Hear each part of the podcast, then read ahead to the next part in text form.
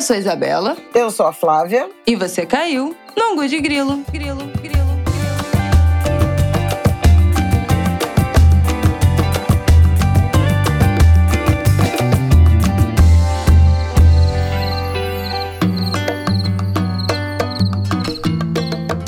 Oi, gente! Angu de Grilo 166 no ar. Boa semana para vocês. Como você está, Flavel? Tô bem, né? Chegando aí no, no fim do ano. É, é o, aquele final de maratona, né? Tenho aí um plantãozito de Natal, é, uma folguinha de Réveillon, em que eu vou festejar o aniversário de dois aninhos do meu neto.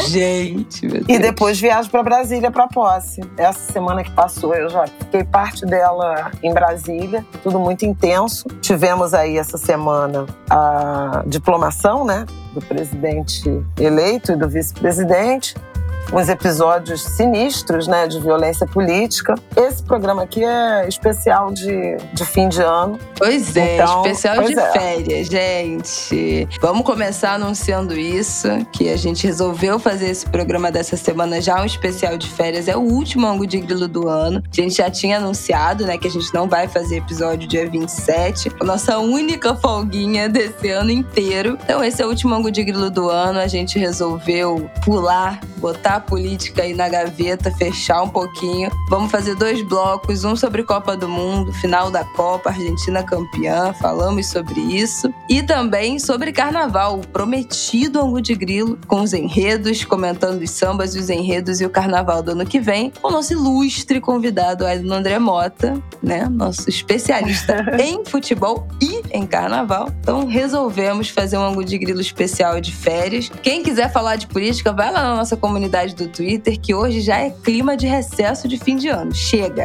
Agora o negócio de trabalho é só no que vem, gente. Ó, procrastina. Agora taca pra tudo pro ano que vem. Continuamos de olho, de olho na, na transição, de olho aí no, nos riscos né, políticos. Essa semana ainda vai ser uma semana, do ponto de vista político, importante, porque tem a previsão aí do desfecho sobre a, a votação da tal da PEC, sobre a qual a gente já falou muito. Tem o Supremo tomando decisão sobre o orçamento secreto, os votos dos ministros Gilmar Mendes e Ricardo Lewandowski vão ser conhecidos na segunda. Então, assim, a gente está gravando aqui na, praticamente na madrugada, né, de, de segunda, domingo, tardíssimo da noite. Praticamente tá não, né? 1h27 da manhã nesse momento. Literalmente. Então, assim, a gente não tem o, o desfecho, e o desfecho dessa questão do orçamento secreto no Supremo Tribunal Federal, ele tem influenciado num boicote, numa, numa chantagem até de Arthur Lira, sobretudo, mas do Congresso em relação a Lula. Por isso, houve um imenso adiamento no anúncio dos futuros ministros e até do número de ministérios. Tem muita coisa acontecendo na política, mas realmente a gente decidiu não embarcar nessa. Vamos dar uma relaxada. Por último, no dia da diplomação, né, de Lula e Alckmin, que foi na segunda-feira, dia 12, a gente chegou a falar sobre isso. Lula tinha já indicado alguns ministros, né, todos homens, isso está bem, bem falado no Angu da semana passada, mas houve naquela noite uma. Brasília virou uma praça de guerra, né, com bolsonaristas Loucura. radicais tacando fogo em ônibus, um código muito da, da violência, inclusive de terror mesmo, né, de, de, uma, de uma atmosfera, de implantar uma atmosfera de terror. A gente viu isso aqui no Rio de Janeiro em alguns momentos, por outros motivos, não exatamente não por política, e o que saltou aos olhos naquele momento foi que o, tanto o discurso de Lula quanto o discurso de Alexandre de Moraes foram na, de, de, uma defesa muito enfática da democracia e, no caso de Alexandre de Moraes, da responsabilização né, do, de quem está é, atacando. E, a partir dali, houve a, ou tinha havido a prisão de um indígena, aliás, ligado ao bolsonarismo, e supostamente aqueles atos de, de, de, vandalismo, de depredação registrados em Brasília foi em reação à prisão desse indígena, o Sererê Chavante. Mas a polícia de Brasília, num, primeiro momento, foi bem, eh, digamos assim, pouco enfática mas quem assumiu, na verdade, praticamente assumiu o, o, o comando né, e deu uma coletiva, né? se autoimpossou, foi o futuro ministro Flávio Dino, da Justiça, e com o, o futuro diretor-geral da Polícia Federal, Andrei Rodrigues. Acho que isso deu uma institucionalidade. Ao longo da semana, Alexandre de Moraes determinou busca e apreensão em vários endereços e, e figuras ligadas a, essas, a esses atos golpistas. Apreenderam um arsenal em Santa Catarina, então a gente vê essa correlação da flexibilização uhum. das armas à violência política, e é nesse ambiente que a gente está uh, eh, se preparando para a transição, com, para botar um ponto final, caminhões de mudança que já entraram no Palácio da Alvorada, no Palácio do Planalto, e Paulo Guedes já se mudou da, da Granja do Torto.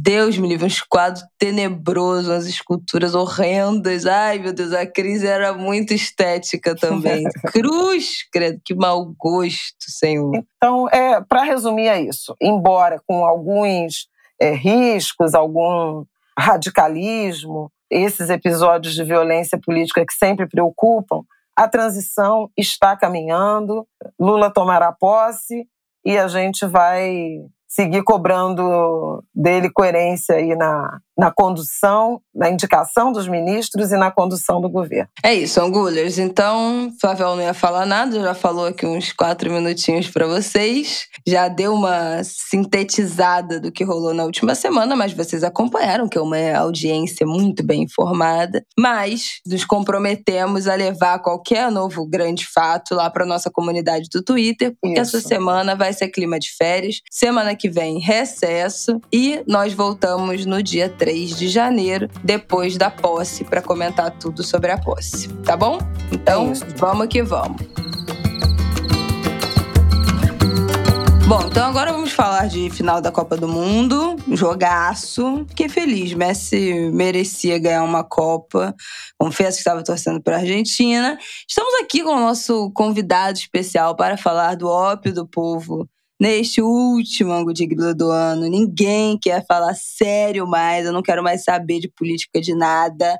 Vamos falar agora de final de Copa do Mundo e no próximo bloco de carnaval, como prometido. Então, vamos abrir os trabalhos. Adão Mota, o que achamos dessa final de Copa? Olá, Angulers, Angulers e Angulers. Um prazer estar aqui, setorista de bobagem, né? Quando fala do governo Bolsonaro, quando fala do termínio do povo preto, quando fala do, do, machismo, quando fala mal de homem, aí ele me chama. Só me chama na hora da bagunça. Mas tudo bem, eu gosto de bagunça. Vamos lá. Agradeça.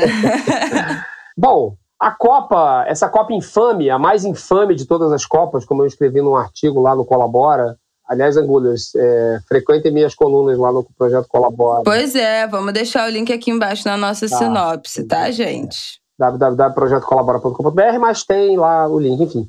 É, a mais infame de todas as Copas ganhou a, a, final mais impressionante, mais empolgante, mais emocionante de todas as Copas. Vocês verem que o mundo não é justo. Uhum. É, uhum. É, e aí, assim, um jogo incrível que consagrou o segundo maior jogador de todos os tempos para mim, que é o Messi. Ele só não consegue alcançar o Pelé porque os números do Pelé são inatingíveis. É, o Messi não vai fazer 1.300 gols, por exemplo. E sepulta uma polêmica que existe muito na, na minha geração e da Flávia, Isabela, a sua, a sua geração não tem muito essa polêmica, que é a polêmica que discute quem é melhor, Messi ou Maradona porque o Maradona, que ganhou a Copa de 86, praticamente levando o time, o time da Argentina nas costas, fazendo gol, gols incríveis, o gol com a mão, né, o gol da mão de Deus e etc., que era um personagem muito é, sedutor, né, por ser um transgressor, enfim, mais um maluco que um transgressor, mas um maluco adorável. É, enfim, uma pessoa que guardava todas as contradições do, do ser humano de uma maneira muito potencializada. Então, ao mesmo tempo que ele admirava Che Guevara e era amigo de Fidel Castro, ele também era amigo do ditador da Arábia Saudita. Enfim, uma pessoa absolutamente contraditória e que é um deus para os argentinos por conta da carga dramática que foi a vida e a morte. Foram a vida uhum. por conta da, da carga dramática que o Maradona teve em vida e até na hora de morrer, né? Que ele morreu muito jovem, com 60 anos. Então, assim, ele é um deus para os argentinos. Mas Messi é mais jogador do que ele. Isso já estava provado pela trajetória do Messi em clubes, e aí sela essa disputa, né, esse, essa queda de braço que fica ocupando os debates esportivos, com a vitória da Copa do Mundo, jogando uma barbaridade, fazendo dois gols, liderando a Argentina aos 35 anos, sem estar no melhor da sua condição física. Ele, ele jogou a Copa toda se cuidando ali, treinando pouco e tudo mais, para conseguir trazer, dar, dar, o título à Argentina. A Argentina vence nos pênaltis uma França que, apesar de muito desfalcada, entre os desfalques, entre os desfalques da França, está o melhor jogador do mundo, Benzema, eleito pouco antes da Copa. É verdade. Do, do Real Madrid, que passou a ser o protagonista do Real Madrid depois que o Cristiano Ronaldo foi embora. E o Benzema é, não foi a Copa, o Pogba não foi a Copa, o Kanté não foi a Copa, o Pogba. Todo mundo machucado. Todo mundo machucado, a França ainda perdeu dois. Que foi uma característica também dessa Sim. Copa por ter sido no final do não, ano, não. né? Em fim de temporada. Não, não? Não é o final do ano, não é o final da temporada, é o meio da temporada.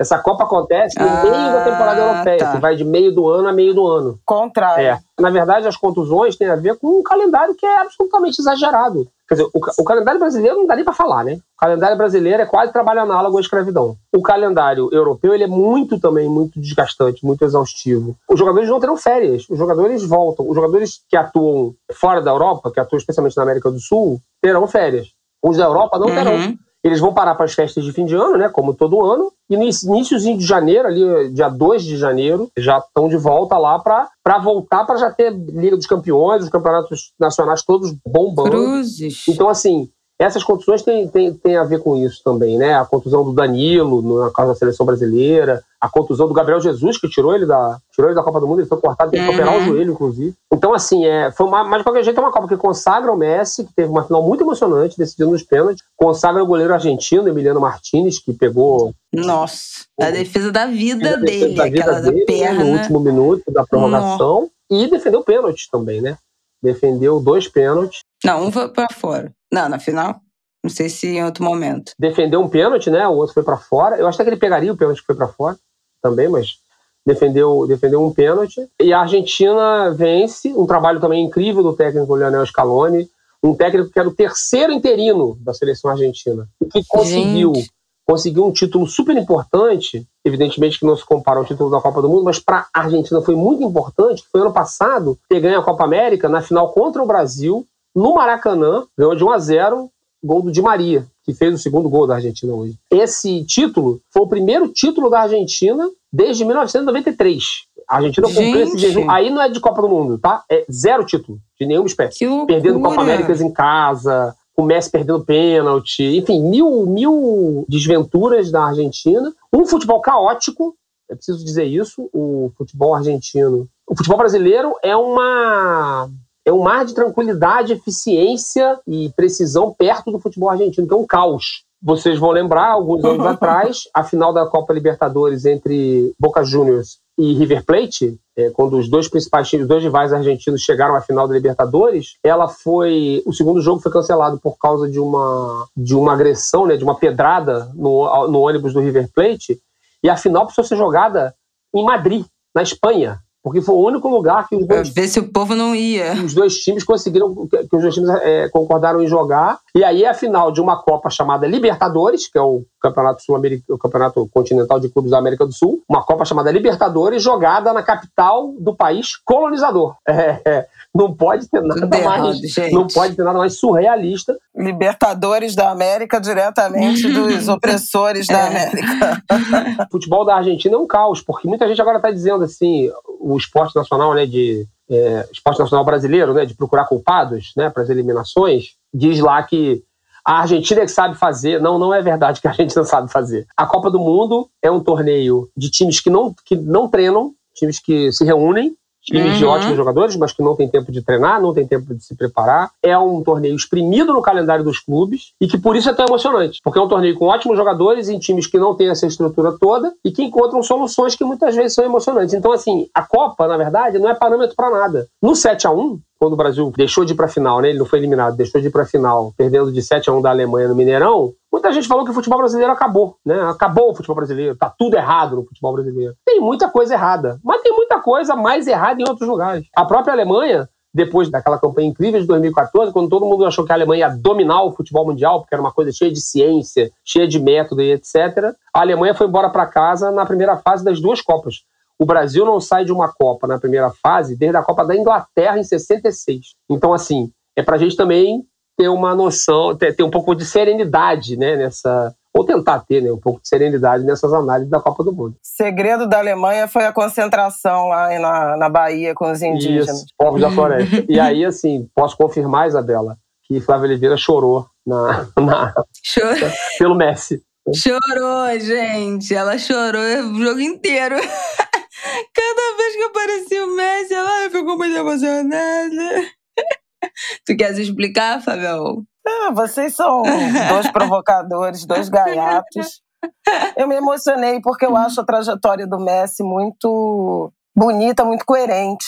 Um jogador absolutamente concentrado, dedicado, obcecado, né? Obcecado, sobretudo, em ganhar a Copa do Mundo. E o que ele fez nessa Copa foi realmente muito impressionante. Então, fiquei, fiquei de fato emocionada com ele. Gente do céu, toma água fiquei mesmo completamente emocionada com ele aos 35, né? Uhum. Com ele, com o Di Maria, que eu também achei impressionante. Mas o Messi, pelo, pelo tamanho dele e por essa conquista na despedida, né? No que seria o ocaso da, da carreira dele. E você via, a partir do, da segunda metade do segundo tempo, ele já fisicamente extenuado, Exaurido. né? e tirando forças não sei de onde, porque foi até aos pênaltis, tirando força física e com uma concentração inabalável. Impressionante. Então, assim, foi muito. Foi heróico, né? Foi épico. E um jogo que começou, parecia muito fácil, era quase assim: ah, vou parar de ver, porque a Argentina está esculachando a França, e o jogo vira por completo. Com a seguinte observação: vira, mas assim, em todos os momentos, quem teve a vantagem de ganhar, né, foi a Argentina. Fez Sim. 2 a 0 empatou, fez 3 a 2 empatou, foi para prorrogação, enfim. Então, acho que isso é, é importante pontuar. Assim, a Argentina sempre, sempre teve mais próxima de, de ganhar o, o título. E aí eu achei assim, por que, que eu torci pra, pela Argentina? Mas, sobretudo pelo Messi, né? em particular pelo Messi. Mas, assim, é, uma das duas seleções se tornaria tricampeã.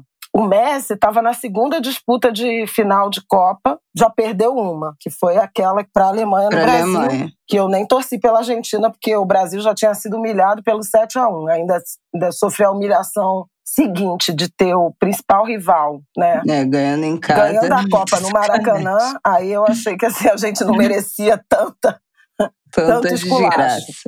Então, Messi chegou na segunda final uh, de Copa, tendo perdido uma, então achei que ele merecia. E por outro lado, a França chegou na segunda seguida e se ganhasse, ganharia duas de duas, já tem, já tem chegado muito. E só o Brasil ganhou duas Copas Não, seguidas, Itália também. Né? Então eu acho que Itália, a gente... 34 e 38. Ah. Isso aí já foi outra encarnação. Ninguém não, tá mas nem tudo bem. Mas não achava que não achava que, que, que a França deveria ter essa essa honraria, digamos assim.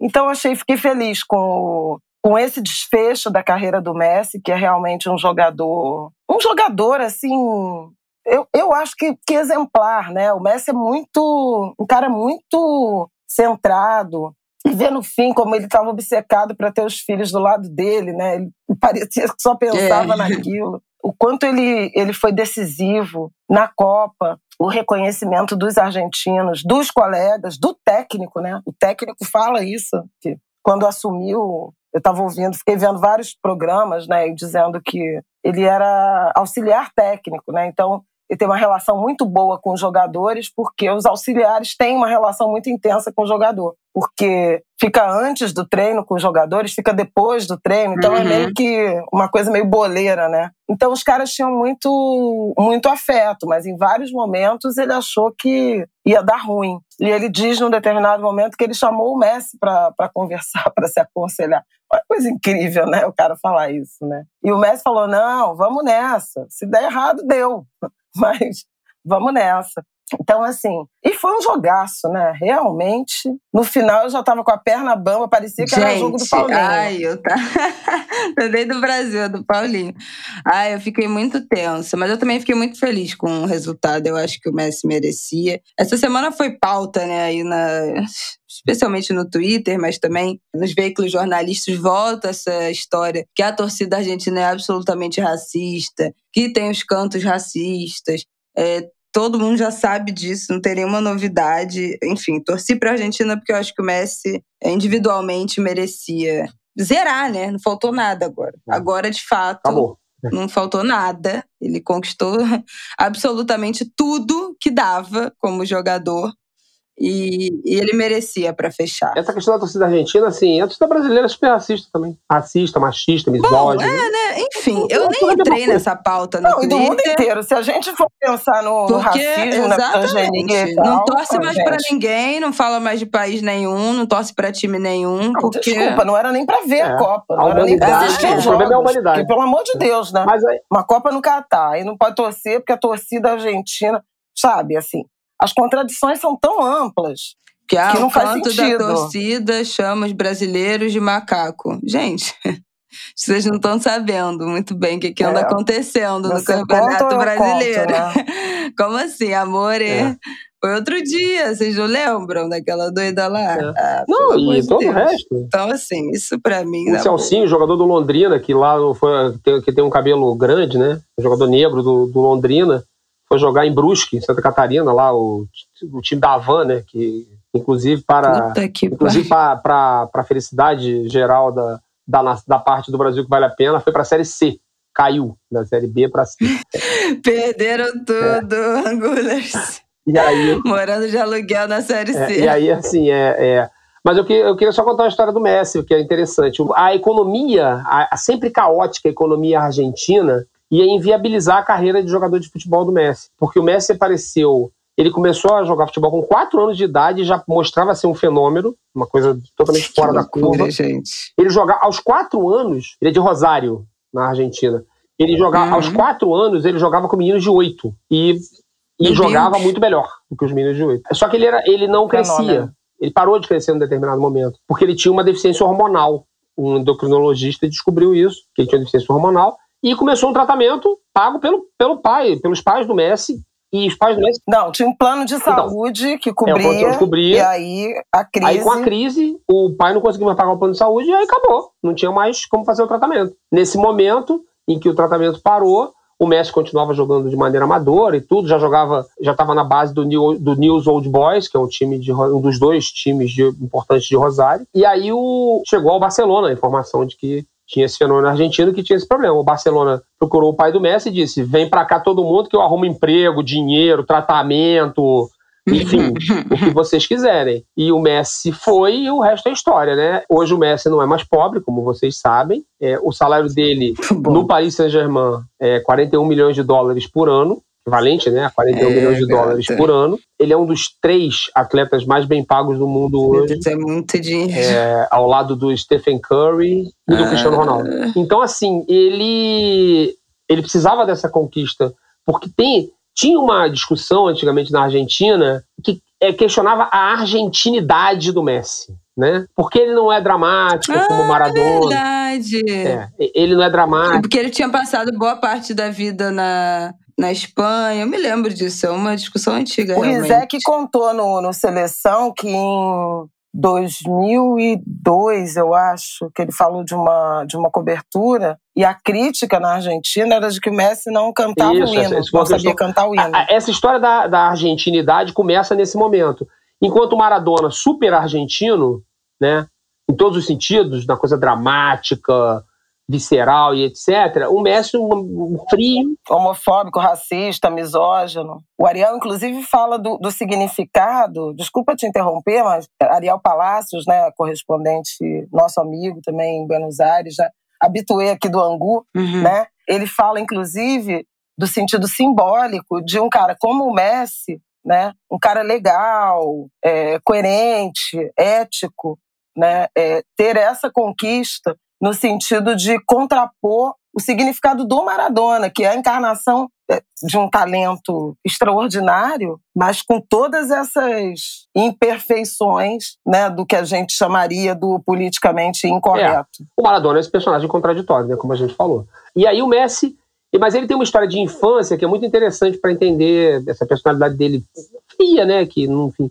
só agora no fim da carreira por exemplo, na, nessa Copa América ganha no Brasil, ele reclama muito da arbitragem. Ele foi a primeira vez que eu ouvi a voz do Messi. Eu nunca tinha ouvido a voz do Messi, porque ele não falava, E aí ele vira um jogador mais líder, um jogador com mais atitude, assim, além de jogar a bola incrível que ele joga, né? O Messi, na infância, na escola, era uma criança patologicamente tímida. Ele não falava com ninguém, com nenhuma pessoa. Só com uma coleguinha, uma coleguinha de turma. Ele falava com as outras pessoas através dessa colega. Ele falava para essa menina que falava para as outras pessoas. Gente, é, ele era muito, muito, muito tímido. E aí, é, além de muito, muito pequeno, né? Aí, assim, aí, uma revista peruana, que eu nem sei se existe ainda, eu, é, essa história tem uns 10 anos, 12 anos, mandou, contratou uma revista chamada Etiqueta Negra, que quer dizer tarja preta a ideia é essa, como dos remédios, né? Uhum. Essa revista contratou o setorista do Barcelona, um, um repórter espanhol que cobria o Barcelona onde o Messi jogava, para ele fazer um perfil do Messi gigantesco e mandou, e mandou esse repórter para a Argentina. E aí esse repórter entrevistou essa menina, que já era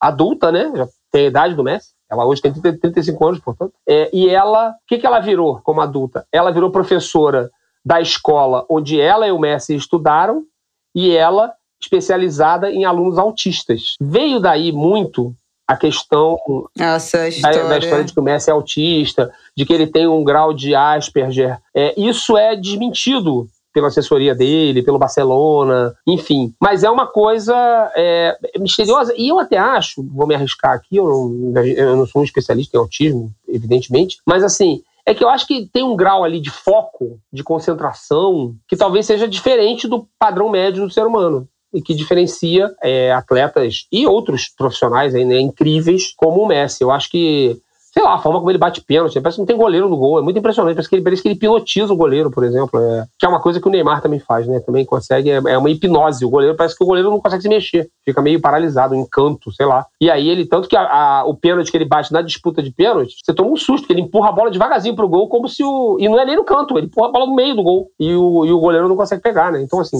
tem essa história que cerca essa personalidade, ele é casado, casado com uma namorada de adolescente. Pois é, eu tava lendo essa história Antonella. hoje. Eles são amigos de infância, eles se conheceram com nove, nove anos, porque o primo dela jogava com o Messi nesse time de Rosário, Isso. que você acabou de falar. E, e depois ele foi para Barcelona, mas eles mantiveram contato. Ele escrevia carta para ela, né? Porque, enfim, 20 anos atrás, que ele ainda, ela ainda é namorada dele, não sei o quê. E aí ela perdeu uma amiga, uma história meio trágica, e ele foi para Argentina para encontrar com ela, porque eles ainda eram amigos e tal, para consolá-la. E aí, desde então, estão juntos. Isso foi em 2007, eles assumiram o um relacionamento publicamente em 2009 mas eu acho que contam desde 2007 que estão juntos, então já há 15 anos, tem três filhos. Fizeram uma festa de casamento em 2021, no ano passado, finalmente, depois de esse tempo todo juntos. Mas ela estava lá, né? Foi pro. Ela e os filhos foram pro Catar, viram todos os jogos, postou foto, enfim. Adorei. Rumo às bodas de ouro, mas tá que nem. Aconselho eu. Os, os angulers a procurar na internet vídeos do Messi brincando de futebol com os filhos. Tipo, que nem eu fico brincando com o Martin aqui, aqui em casa, Ai, ele fica brincando com os isso. filhos. Tem uma diferença de qualidade bem grande, né? É, nos separando, a mim e ao Messi. Mas assim, é muito, é, muito, é muito legal de ver ele brincando com os meninos, assim, de jogar bola em casa. E aí ele faz uns malabarismos com a bola que são bem incríveis, assim. Ele é realmente o segundo melhor jogador de todos os tempos. Pra, é, e só porque ele não tem como alcançar os, os números do Pelé, dá, eu acho que não dá para comparar. Então tá bom. Não, mas eu acho que vale um comentário também sobre ah, a vale? França, né? O Mbappé é uma coisa de louco e ainda tem muita Copa pela frente, né? Muito, assim, ele, é muito, ele é muito novo. novo. Então, assim, com sorte assistiremos Mbappé e Paulinho Isso. em 2026. Em loco, em loco, ao vivo. É.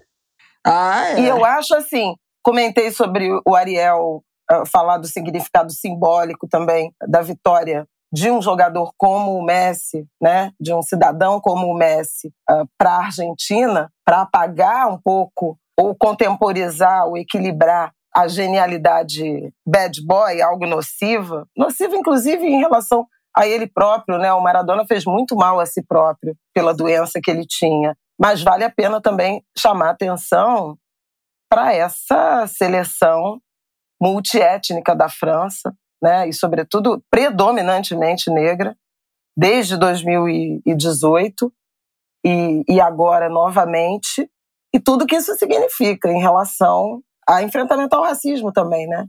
A releituras de, de do colonialismo, é, são é, muitos jogadores de origem africana defendendo a seleção francesa, como a gente viu também alguns jogadores criados, eventualmente até nascidos na, na Europa, que defenderam as seleções de país de origem. Acho que aconteceu com Gana, aconteceu com Marrocos, né? E acho interessante né, essas reflexões sobre nacionalidade, sobre identidade nacional e sobre o orgulho que essas pessoas, esses jogadores negros, estão produzindo como protagonistas que são dessa, dessa guinada, né? Ou dessa não sei nem seguir nada dessa sedimentação do, do futebol francês, porque não, não começa é. neles, né? Desde 1998 a França tem se destacado, mas a mudança de, de geração, ela também revela né, um país multiétnico. Com o Zidane também já era, né? Embora ele seja branco, mas já era de é, origem... É, Argelina, o Zidane é argelino. Argelina. É, o, o, é, de origem argelina, né? Em 98,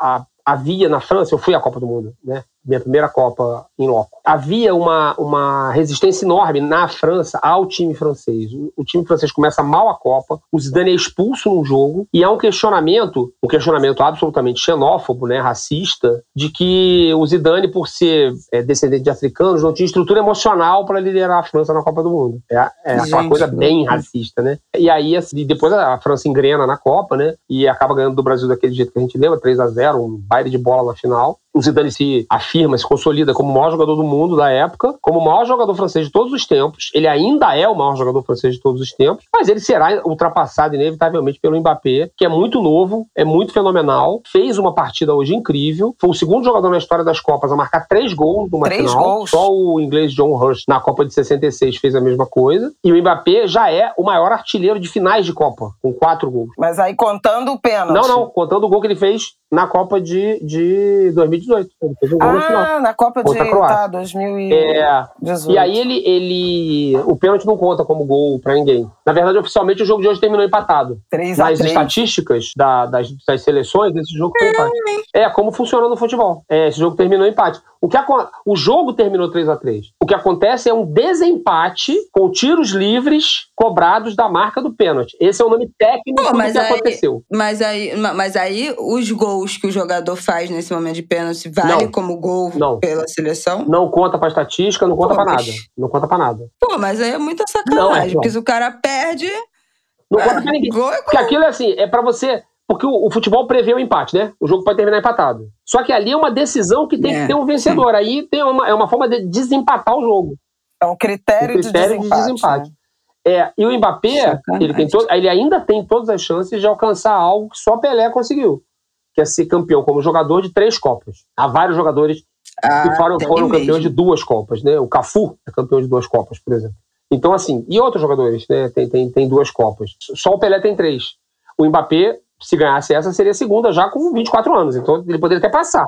Não, ele é muito novo, gente. Mas o Pelé não jogou tanto 62, né? Jogou, tava lá, Eu jogou, tava entrou lá, em campo. é... Mas ele não se machucou. O Garrincha não foi muito mais decisivo. Não, aí tá falando de jogador decisivo, mas o Pelé estava na, na Copa. Entendeu? Assim, ele jogou a Copa, jogou o primeiro jogo e uma parte do segundo quando ele se machuca. O Mbappé ainda tem uma outra coisa que é um problema do nosso futebol, que, que talvez seja o grande problema do futebol mundial os dois principais jogadores da final da Copa do Mundo de hoje jogam no mesmo time. Os dois jogam no Paris Saint-Germain. É muita desigualdade, o Messi né? E o é- Mbappé. Isso é, foda. é assim, é ridículo e a concentração só aumenta. Porque hoje, com a entrada do dinheiro de países como os países do mundo árabe, é, ditaduras do Oriente, dinheiros de procedência. Agora, o dinheiro russo está meio bloqueado por causa da guerra, da invasão à Ucrânia, né? Mas dinheiro de procedência absolutamente questionável, como o dinheiro dos milionários russos e tudo isso tudo irriga os times principais da Europa e é tudo milionário, contrato os melhores jogadores por causa disso. O PSG, inclusive, pertence ao Fundo Soberano do Catar. É, o PSG é uma outra perna do plano de comunicação de limpeza de imagem do Catar, através do que se chama aí no mundo corporativo de sport, sport washing, né, que é você lavar a sua imagem através do esporte. O PSG e a Copa do Mundo são os dois alicerces desse plano de comunicação para que acabe esse terreno baldio que virou um que boia em cima do mar de petróleo e gás, governado por um emirado absolutista como se tivesse parado na Idade Média, criou um plano de imagem para tentar mudar essa, essa visão do mundo com o PSG e com a Copa do Mundo. PSG onde jogam também, onde joga também o Neymar. Quer dizer, então assim, o PSG tem o Mbappé, o Messi e o Neymar. É, mas isso não foi suficiente para dar nenhum título da mundial para. É que aí tem uma. É, né, o título mundial de clubes para eles nem é tão importante, mas importante é o título europeu mesmo, é ganhar a, a Champions League, né, a Liga dos Campeões da Europa. Também não, não rolou, rolou, porque aí é uma magia, aí tem uma magia que o futebol preserva de uma maneira até meio inexplicável, porque nem eles, nem o Manchester City, que é o melhor time do mundo, o time treinado pelo Guardiola, também de um. É, na, o Manchester City é dos Emirados Árabes, pertence ao, ao Emir, né? Lá do, de um dos Emirados Árabes. E o, o Manchester City também não consegue ganhar a Liga dos Campeões, já ganhou, já ganhou duas vezes o, o campeonato, o, a Premier League, né, que é o maior campeonato de clubes, maior campeonato nacional de clubes do mundo, não consegue ganhar a Liga dos Campeões, que parece que chega na hora, a tradição, a camisa pesa. E aí ganha o Real Madrid, ganha o Bayern de Munique, ganha o Chelsea, ganha o Barcelona, ganha a Juventus e o PSG e o Manchester City não conseguem. Mas assim, uma hora vão, vão acabar conseguindo, né? Agora, por exemplo, a temporada europeia que está rolando agora, que parou para a Copa do Mundo, o Manchester City já tinha um super time, um time incrível, ainda contratou o futuro maior centroavante do mundo, que é um norueguês é, que não foi à Copa, Gente. chamado Haaland, que é um fazedor de gols que é uma coisa louca, entendeu? Assim, que jogava no Borussia Dortmund da Alemanha e foi contratado nessa temporada para o Manchester City e está lá fazendo um monte de gol enlouquecidamente. Então, assim, vai acabar acontecendo, uma hora qualquer o PSG e o Manchester City vão ser campeões da Europa também. Vem cá, para terminar aqui essa, essa resenha, foi a melhor final de Copa de todos os tempos, na sua opinião? Boa parte dessas finais a gente não viu, né? Então, é, ah, é, mas... Do razoável. Antes dos anos 50, ninguém nem lembra. Por essa lógica aí, a gente vai ver um quadro de Van Gogh e vai dizer assim, ah, isso aí, né? Daquele é, tempo lá, né? Mas tem que ser o que é palpável. Não, eu acho assim. O meu jogo mais importante da história do futebol, eu tive essa discussão hoje num grupo lá de, de jornalistas esportivos que eu faço parte. O jogo mais importante da história do futebol, para mim, é a final da Copa de 50. Brasil e Uruguai no Maracanã, que o Uruguai venceu de 2 a 1 um o Brasil. É o jogo pelo qual eu sou obcecado, inclusive. Porque forja, forja o, Brasil, o, Brasil, né? Cria o país é. do futebol. É, eu sou obcecado por esse jogo. Mas você nunca teve uma final emocionante como a de hoje. Finais parelhas. A final de 2014 foi parelha. Terminou 1 a 0 a Alemanha, gol na, na prorrogação é, de um jogador, Nossa, de um jogador que inclusive, um jogador que inclusive nem nem seguiu mais. Como é que eu A gente tava lá, cara. Você não lembra, pois não? É, mas eu não lembrava que tinha sido prorrogação, não. Tu lembrava de prorrogação? Foi 0x0 no tempo normal. Acho e aí, a, na prorrogação, a Alemanha faz o gol. O gol do, o gol do o jogador que fez o gol. Foi um novinho, né? O cara. Como era o nome dele, gente? Ele tinha acho que 19 anos, era o jogador mais novo. Depois sumiu. Goetze. Mário Goetze, Goetzinho, isso. Enfim, ele, é, a final de, de 2014 do Maracanã, né? Termina 1x0 Alemanha, mas não foi um gol do Mário Goetze na prorrogação, mas não foi um super jogo. Foi um jogo parelho, disputado, mas não foi um super jogo. Você tem outras finais, a final de 86, lá que o Maradona. O Messi jogou bem, ele ficou muito mal, coitado. Mas não ele jogou tão bem quanto hoje. com aquela é, a, final de, a final de 86 também é 3 a 2 É uma final é, entre Alemanha e Argentina, né? O Maradona é muito bem marcado, é a Copa do Maradona, o Maradona é muito bem marcado, mas acaba ganhando, acaba conseguindo num passe incrível pro Burro Chaga, que era um, um outro jogador daquele time, fazer o 3 a 2 E é muito parecido com hoje. A Argentina abre 2 a 0 a Alemanha empata de 2 a 2 Parecia que a Alemanha ia virar e a Argentina, no contra-ataque, faz o gol. Só o, só o desfecho que é diferente. Né? Jesus. É. é. eu só vou dizer que, assim, a, a, pra mim, a Copa de 94 também foi super Não, aí é uma, aí é uma emoção diferente. É um jogo ruim, um jogo muito amarrado. Não, é, ele, aquele jogo tem vários, vários motivos para ser ruim. Porque, inclusive, ele é jogado ao meio-dia do verão americano, do verão californiano, em Los Angeles.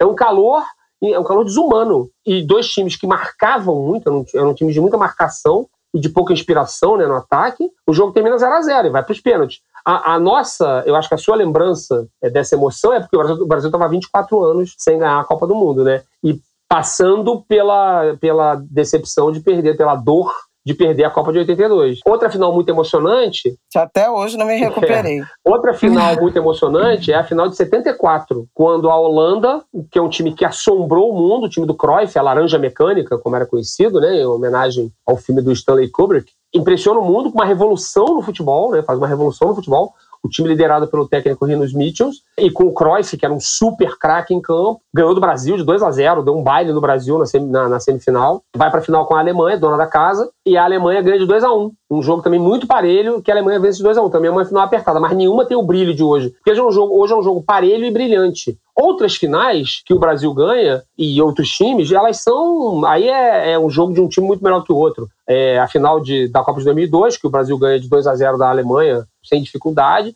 A final de 58, que o Brasil ganha da Suécia de 5 a 2 E mais do que qualquer outra, a final da Copa de 70, onde está em campo o melhor time de todos os tempos, que é a seleção brasileira de 70. Nunca houve, nunca não houve nem haverá um time como aquele, na minha opinião, que ganha de 4 a 1 da Itália. Então, assim, não, é não tem nem jogo. O Brasil atropela, passa o carro na Itália e ganha de 4 a 1. Então, para terminar, a final da, da Copa de, 2002, de 2022, sem merecer, a Copa que não merecia ter essa final, mas teve a final mais emocionante de todos os tempos. Passada. Então tá bom. Então é isso. Chega desse assunto, Copa do Mundo. E vamos falar de carnaval, né, gente? Vamos que vamos, vamos encerrando vamos esse papo e vamos agora já jogar para 2023 que vem aí. Bom, para abrir os trabalhos desse carnaval, vamos falar aqui dos desfiles, dos enredos, dos sambas aqui do Rio. Acho que podemos abrir aqui um minuto sobre as expectativas. As expectativas estão altas para esse carnaval 2023? Bem, com Águila, né? É, não teremos esse carnaval. Eu estou escrevendo, eu estava escrevendo hoje cedo um texto para a revista, para revista que eu, que eu edito no carnaval, a Rio Já, e eu até escrevi o, o, título do editorial é o primeiro carnaval do resto de nossas vidas. Porque este será o carnaval da volta, de verdade. Não teve ainda, depois da pandemia. Uhum. 2020, uhum. o Brasil tem um, o Rio de Janeiro tem um carnaval normal e a gente. Não, mas, mas 2022, esse ano teve desfile, então, teve. Não, teve desfile, mas foi em abril, não foi? Não foi o carnaval, ah, o carnaval como é, nós conhecemos. E não teve carnaval de rua. Foi em abril, eu tinha esquecido que tinha sido é. em abril. Não teve carnaval de rua. Foi no feriado de São Jorge, né? No feriado de São Jorge, o desfile de 2020. Meu Deus, eu tinha esquecido de tudo isso. É, Tiradentes ou São Jorge, é, como 21 queiram. não teve, né? 2021 não teve, nada. Em 2022, quando chegou em janeiro, ainda tinha Covid muito, muito forte, muita gente sem vacina ainda, porque a, o esquema vacinal não tinha sido completado para quem toma vacina, né? E aí o, os casos estavam muito, a contaminação estava muito alta ainda, e os casos também, e aí o Eduardo Paes adiou, o prefeito do Rio, adiou o carnaval de fevereiro para abril, muito por pressão da TV Globo, adiou para abril. O, o, carnaval da Escola de Samba de São Paulo também foi adiado para abril. O carnaval de rua não aconteceu em nenhum lugar do Brasil, não teve no Rio, Salvador, São Paulo, Belo Horizonte, todos esses lugares do carnaval de rua foi é adiado. É verdade. E, foi, foi, cancelado, na verdade, né? foi adiado, foi cancelado. O carnaval de rua do Rio, de São Paulo, de Salvador, Recife, Belo Horizonte, enfim, foi cancelado também em 2022 e volta agora em 2023, porque a Covid, é, com o aumento das pessoas vacinadas, apesar de ter uma circulação bem forte ainda do, do vírus e tudo mais, especialmente na subvariante da Omicron, que está atingindo pessoas como eu e Flávio Oliveira, que tivemos Covid há pouco tempo. Pois é. E o Rafael também, né? A gente vai ter o carnaval, se nada acontecer de diferente na pandemia, o carnaval na sua plenitude. Com o carnaval de rua, enfim, tudo aquilo. As escolas de samba, tem um, uma safra de enredos um pouco pior que a de 2022. É muito boa, é boa ainda, tem muita coisa boa, mas ela é um pouco pior que a de 2022. O conjunto de 2022 é um conjunto de uma qualidade que vai ser difícil o carnaval repetir. É, porque praticamente todos os enredos eram bons. Dessa vez você tem alguns enredos. É, e foi um carnaval que, é. na verdade, foi preparado em dois Sim, anos. Também teve né? isso. Então, assim, realmente deu foi tempo. um. Não, deu tempo, assim, os enredos. Por exemplo, a gente só trazer a experiência da Beija-Flu. A primeira leva, de, a primeira fornada de sambas não foi satisfatória, devolveram tudo, como quando não teve carnaval em em 21, né, a disputa recomeçou com sambas muito melhores, né, e com o sambaço que a Beija-Flor teve. Então, assim, as escolas ficaram muito tempo se preparando para aquele, aquele carnaval. Então, eu acho que também isso faz alguma diferença em relação ao ciclo normal, né, de habitual, normal não, habitual de, de produção. Tem muito enredo muito bom, mas é, eles são menos inspirados do que no incrível ano de 2022. E aí você tem, em consequência, sambas enredo que também não são a mesma coisa dos ótimos sambas enredo de 2022, quando você tinha vários sambas muito bons. É, você não, isso não se repete em 2023. E o CD, como a gente chama, né, que não é mais CD, mas a gente continua chamando assim, né, o, o conjunto dos sambas enredo, ele tem dois destaques muito claros para mim em relação aos outros. Especialmente nas primeiras audições, né? São Mangueira e Beija-Flor. Mangueira tem um samba muito bom. A Beija-Flor tem um samba muito, muito, muito, muito, muito bom. Especialmente porque combina muito com a sua comunidade, com a mítica comunidade neopolitana, Sim. que vai se cantar na avenida, vai se citar na avenida e vai ser uma apoteose, como sempre. E você tem outros sambas bons, mas é um, mas é um, num padrão um pouco abaixo do desse ano, né? Do ano de 2022. Bom, queria que você falasse do Samba Coração, por favor. Faz teu merchan, vem, vem do teu público aqui. Samba Coração é um programa sobre samba, na verdade uma mistura de ritmos, porque os sambistas convidam outros é, cantores de outros ritmos para participar ali de uma interação. É um programa criado pela Canog Produções Artísticas, passa na, na Band, é, TV aberta, todo sábado às quatro da tarde. Serão 12 episódios. No último sábado dia 17, a gente teve o segundo episódio. Então, assim, vai até o sábado depois. O sábado das campeãs. No, no, dia do desfile das campeãs, é o último programa dessa temporada, que tem como grande, grandíssimo, grandíssima atração as apresentadoras e uma repórter as apresentadoras, e uma colunista. Uhum. As apresentadoras são Selminha Sorriso e Evelyn Bastos, rainha de bateria da Mangueira, que são um sucesso. Dispensa apresentações. É, é, que programa na TV brasileira tem duas mulheres pretas periféricas da favela? Não, tudo, é, tudo, Como apresentadoras, tudo. né? Para completar, como colunista, tem Tia Surica, é, grande dama, presidente de honra da favela. É maravilhoso, gente. Responde, é, dá conselhos aos telespectadores. Ela responde mensagens que ela recebe e dá conselhos. Eu vou chamar a Tia Surica para o meu outro podcast, conselhos que você isso. pediu. Participação. É, tia Surica dá conselho. É isso que Tem um conselho faz. que ela dá no segundo episódio que a moça pergunta assim: Mas o meu boy não quer ir no samba, eu quero ir no samba e ele não quer ir. O que, que eu faço? Tia Surica olha para a câmera e responde: é, Minha filha, larga o boy e vai pro samba, né? É isso. É maravilhoso. É isso que ela diz. Enfim, Samba Coração todo sábado, é, quatro da tarde na Band e, evidentemente, no YouTube. Tem lá, é só botar Samba Coração no YouTube que vai achar todos os programas. Pronto, Assista. vamos deixar o link aqui também na sinopse Assista do episódio. que vale a pena. Vale mesmo. Agora, sobre os enredos, muito Nordeste, né?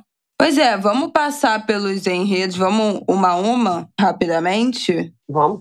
Enredo do. Vamos pela ordem, então, dos desfiles do grupo especial. Império Serrano abrindo, né? Porque é a escola que sobe abre o, o desfile, abre o domingo. Enredo Lugares de Arlindo. Um enredo baseado na música Meu Lugar, do Arlindo Cruz, em uma homenagem a Arlindo Cruz que, enfim, pretende percorrer aí momentos e lugares que marcaram a carreira do, do artista. Eu estava ouvindo, bom, eu estou viciada particularmente em dois sambas, comentarei mais para frente, mas passei, passei em, em, em, outros hoje e eu gostei do Império Serrano, do Muito samba. Bom. Eu gostei bastante. É, é. Não, foi, não é dos meus favoritos é, assim. ainda, mas tem pior. O que acontece com o Império Serrano? Primeiro, o Império Serrano sofre da competição contra ele mesmo, né? O Império Serrano é a escola. Ah, é. É o maior auto-boicote, né? A gente tem a volta do Império Serrano, é sempre bom. É o Império Serrano tem que estar na elite do samba sempre, uma escola super tradicional, de história linda. É a verdadeira escola progressista do carnaval, criada dentro de um sindicato, que cultiva a democracia de uma maneira obsessiva, que às vezes até se atrapalha por, por, por causa dessa, dessa intransigência de qualquer processo autoritário, é, o Império Serrano tem um samba bom, tem um samba é, interessante, e o enredo, em homenagem a uma, a uma, figura super importante da sua história, um compositor de vários sambas incríveis, não só sambas enredo, como sambas fora do, da, do universo da escola de samba também, o, o Arlindo Cruz, que hoje está muito doente, né, sofreu um AVC devastador, está assim, em recuperação desse AVC, uma coisa muito penosa, muito dura, será representado pela, pela família dele, a Babi, ex-porta-bandeira da, é, da Mocidade Independente, que hoje até é compositor de samba também, o Arlindinho, filho dele, que é, que é inclusive compositor do samba da Grande Rio, é, Uhum. voltar lá no Império Serrano. Então, assim, tem tudo para ser um desfile emocionante. Pelo segundo ano seguido, aliás, na Sim, composição do samba da Grande Rio, porque É, o ano passado também, o era samba ele. do Exu também é dele. Portanto, é um samba bom, mas quando a gente pensa no Império Serrano, a gente espera sempre obras-primas. Que o Império Serrano tem um conjunto de obras-primas muito grande, mas é um bom samba. O Império Serrano tem tudo para conseguir cumprir o objetivo, até porque tá, vai se estruturar bem, está com um presidente novo, o Sandro Avelar, está com recursos para fazer o carnaval. Tem um bom carnavalesco, que é o Alex de Souza, que deixou o Salgueiro e foi para o Império Serrano. Tem tudo para conseguir ficar no grupo especial, que é o que a escola que sobe almeja, né? Sim, tem, a tudo- tem batalha para é isso. essa. Bom, então, segunda escola a desfilar, péssima posição, será a Grande Rio, a atual campeã. Ótima pra gente que quer ver né, o desfile, o desfile cedo, o desfile no horário plausível pra mãe pra de gente que é família. beija-flor. Não, o que eu quero ver, porque, pra mim, assim, com todo respeito à minha escola, que tem um samba excelente também, mas o samba da Grande Rio esse ano não tem pra ninguém. O refrão é da Quitandinha Gerê. É brincadeira, estou completamente Eles falam, você tá? como, tá como já estão falando no Twitter. Tô eretizada, tô 100% Kitander, porque é muito bom o refrão. Hoje o Rafael resolveu ouvir a primeira vez, botou ou- ouvindo o dia inteiro, cantando já o samba o dia inteiro. Martin já tá cantando samba há meses. O samba é muito bom. Quitandinha Bom, de Elê. Deixa eu falar o enredo, né? O enredo é Zeca Pagodinho. O título do enredo é O Zeca, o pagode onde, é que é. Andei descalço, carroça e trem, procurando por xerém pra te ver, pra te abraçar, pra beber e batucar. Então, é um enredo, é uma, uma biografia do Zeca Pagodinho, mas os lugares da vida dele, os lugares em que ele frequenta, os lugares que ele passou. Então. É bom, curioso porque as duas escolas estão juntas, né?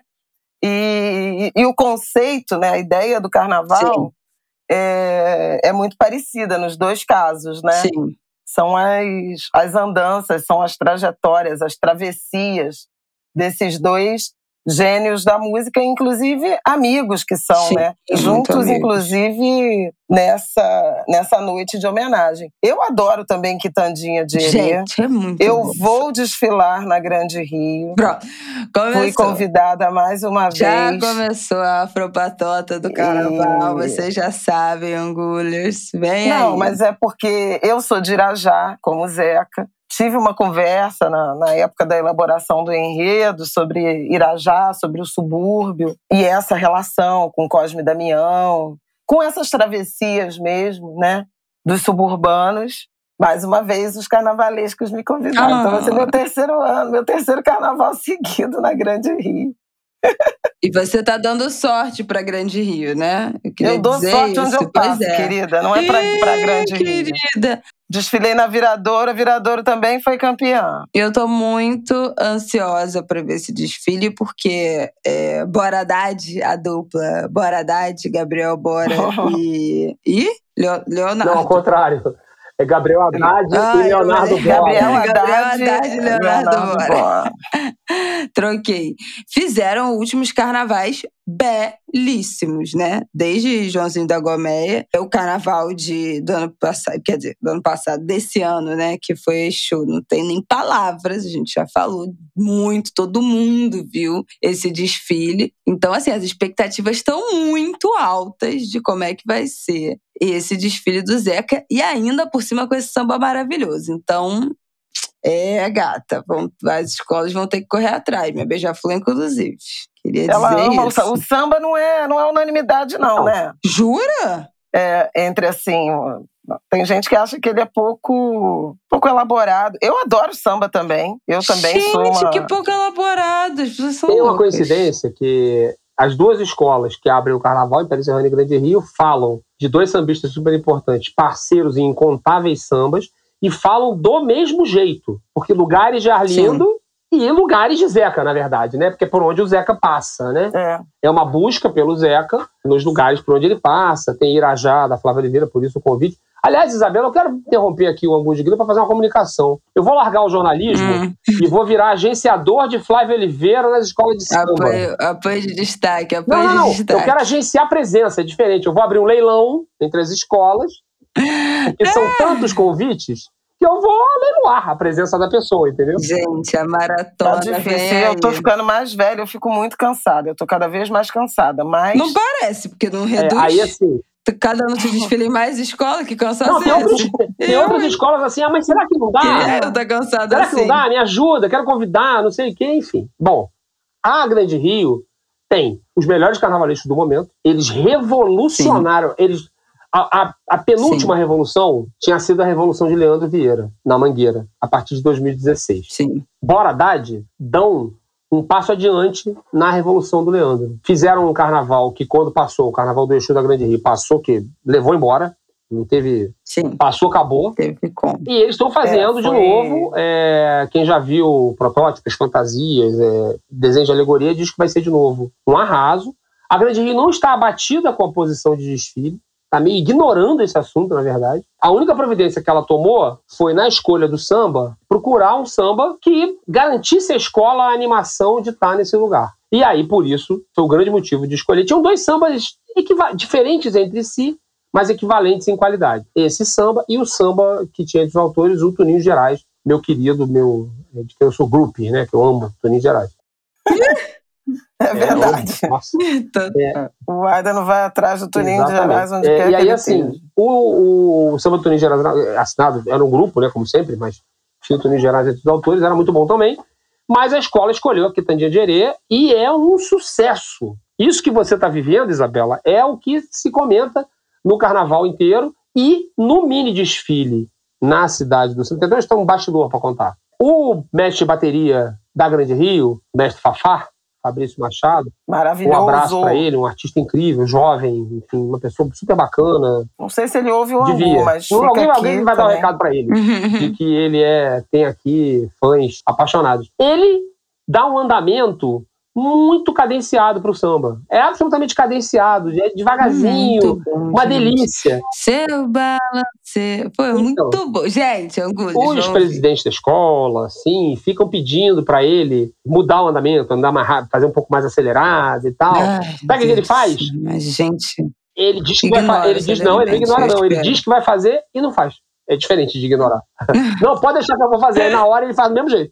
E aí, assim, eu, eu só ouvi, assim, digamos assim, ao vivo, né? No mini desfile na Cidade do Samba, que foi na, na- no fim de semana do meu aniversário e do Dia Nacional do Samba. No primeiro fim de semana de dezembro. Que eu estava com Isso. Covid. E o samba é uma delícia no andamento que o Fafá determinou. É uma delícia.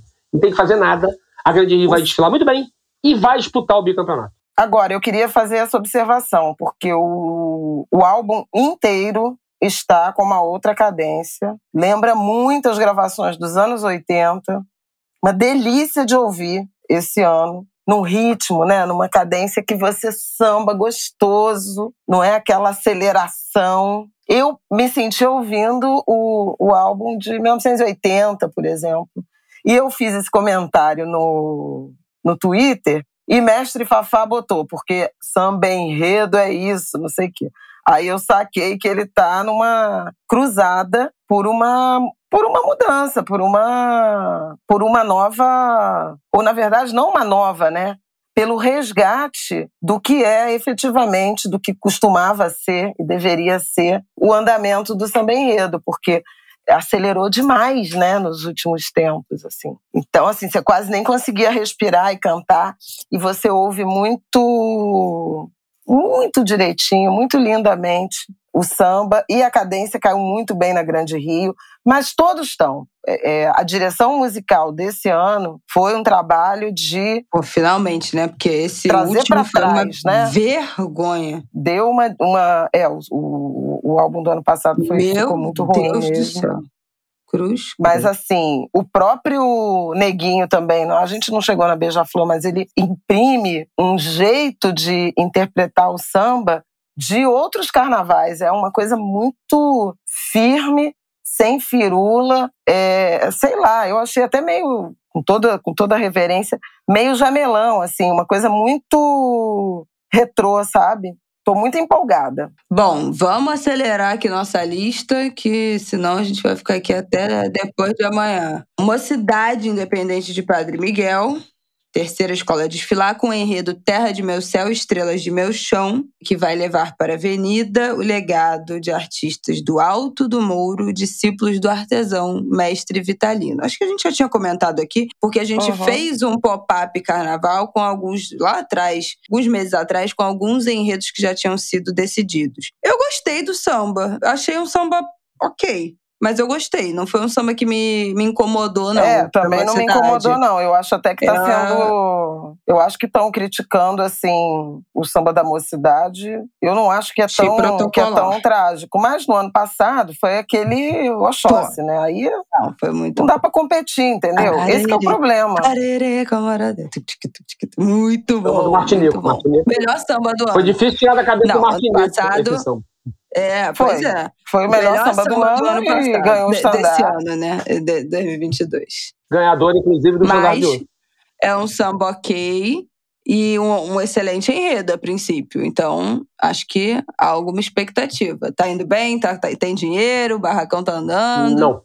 É, é a escola que está mais complicada com isso, inclusive circulou nas redes sociais. Eita! É, na semana do mini desfile, circulou nas redes sociais uma carta anônima, né, de atribuída a torcedores da mocidade, um grupo de torcedores da mocidade, dizendo que o barracão estava parado, que não tinha nada, todo mundo se receber salário de novo, a mocidade repetindo os erros que comete todo ano, vem cometendo todo ano, que jogam a escola num problema muito grave e que é o problema mais grave do carnaval, que é a questão da precarização dos trabalhadores, sobretudo. O carnavalesco Marcos Ferreira, jovem talento, campeão com a Viradora em 2020, com o enredo do, das ganhadeiras de Itapuã, junto com o Tarcísio Zanon, o Marcos deixou a Viradouro, né, onde ele fazia dupla com o Tarcísio. O Tarcísio ficou na Viradouro, o Marcos saiu da Viradouro, foi para a Mocidade, com a promessa de que tudo aconteceria certo. Porque se vocês lembrarem, o enredo sobre Oxóssi, do excelente samba do Arerê com Morodé, que tem entre os autores o Carlinhos Brown, inclusive, ele foi o único ponto que se salvou de um desfile trágico da mocidade, com os carros todos. Pois pô, é, gente. Tudo quebrado, tudo, tudo, enfim, tudo por terminar. É, não é culpa do, do responsável pela produção do, das alegorias das fantasias, que naquele momento era o carnavalesco Fábio Ricardo. Ele não teve culpa. A, a escola não proveu a estrutura necessária para é, a construção desse carnaval e parece estar cometendo esse erro novamente.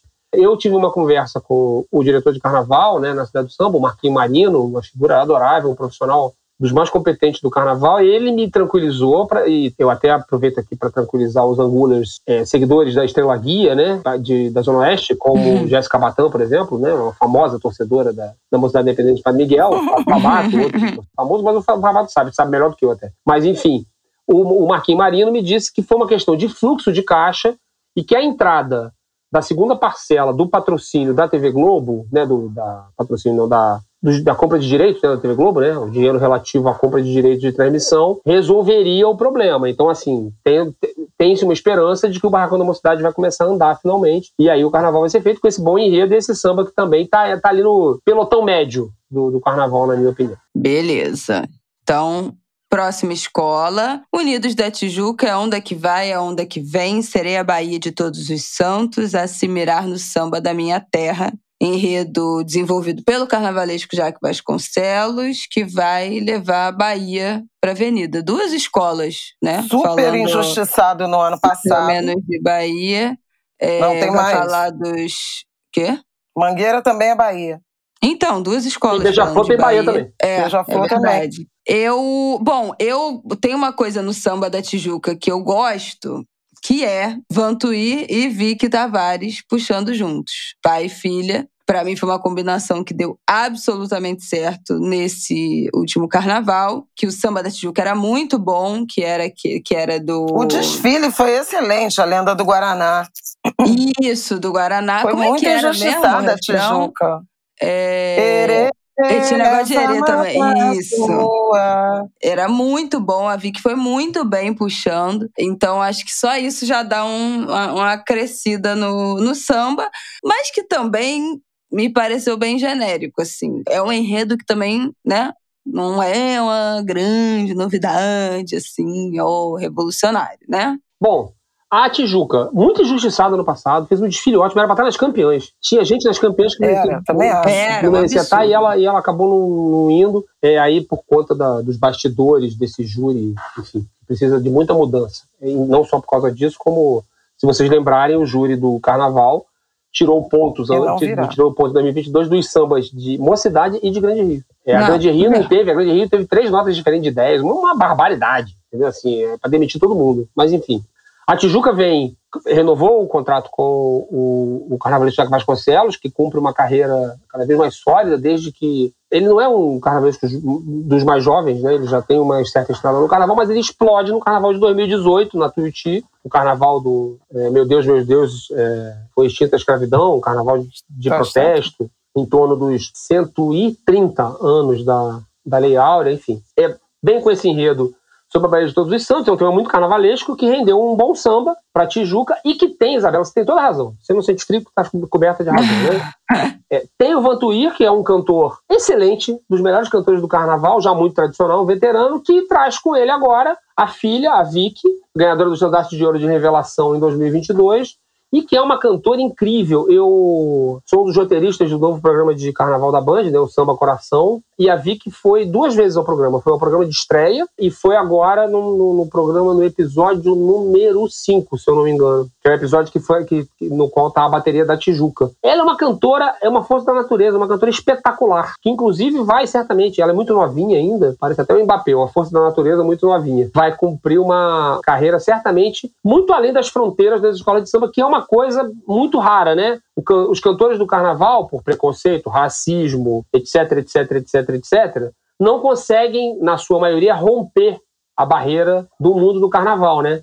Então, assim, você vê cantores como Dominguinhos, né, já falecido, como Haroldo Melodia, também falecido, é, e cantores atuais como Ito Melodia, como o Evandro Malandro, como o Vantuir, como o Gilcinho. Gilcinho, eles não conseguem, eles só são chamados para cantar samba enredo, para cantar coisas da, da, das escolas, para cantar músicas da- ligadas ao universo das escolas de samba. A Vicky certamente vai ultrapassar isso, e aí quem é a exceção que consegue superar essa questão da, da- as exceções, né? Teve uma exceção histórica, o Jamelão, que cantou muita coisa fora das escolas de samba, o maior cantor de escola de samba de todos os tempos, e o cantor da Beija-Flor, o Neguinho da Beija-Flor, também consegue ultrapassar essa barreira.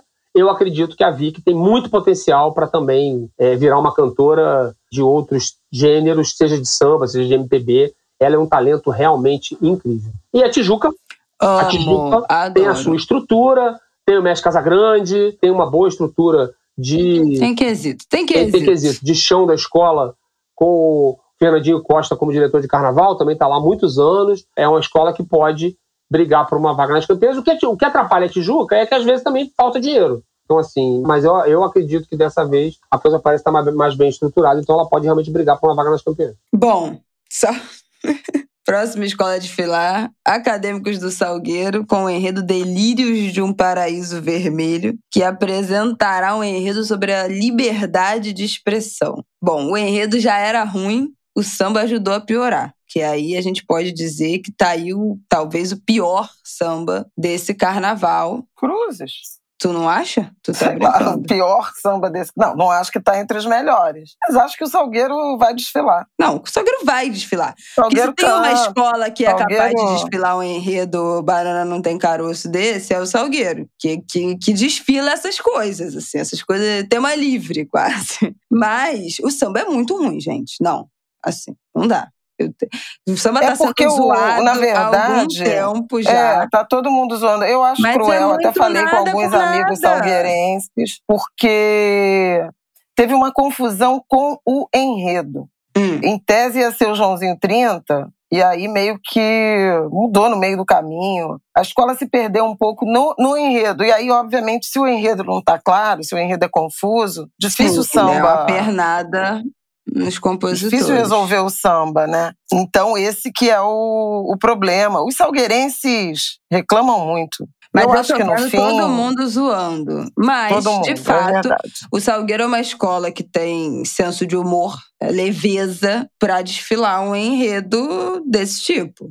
Não terá sido a primeira vez. É, e vamos ver no fim se não vai acabar saindo uma homenagem ao, ao João e, e vai ser mais compreensível. Você não acha, não? Não, eu acho o seguinte: o Salgueiro contratou o carnavalesco Edson Pereira, que era da Vila Isabel, fez o enredo do Martim da Vila em 2022, que foi decepcionante, né? A Vila Isabel esperava disputar o título e ela ficava ficando em quarto lugar merecidamente, foi muito pior que Beija-Flor aqui de Grande Rio, e pior até que a Viradouro, que também não foi um desfile absolutamente empolgante. E ele foi, pro lugar dele na Vila Isabel foi o Paulo Barros, e ele foi pro Salgueiro no lugar do Alex de Souza. É, parecia ser um enredo sobre o João, mas aí eu já tive com ele algumas vezes e ele me disse: não, não é sobre o João, é uma coisa que fala do pecado, fala, tem uma discussão lá de inferno e tudo mais. É, e aí os sambas não foram bons. O Salgueiro é uma escola que tem tradicionalmente problemas com o samba enredo. É difícil o Salgueiro acertar o samba enredo, é, uma, é sempre uma questão lá pelos lados da Tijuca, mas é uma escola que tem quesito. É uma escola que tem um casal de Messalha Porta-Bandeira que está entre os melhores da festa, uhum. de Cleia Marcela.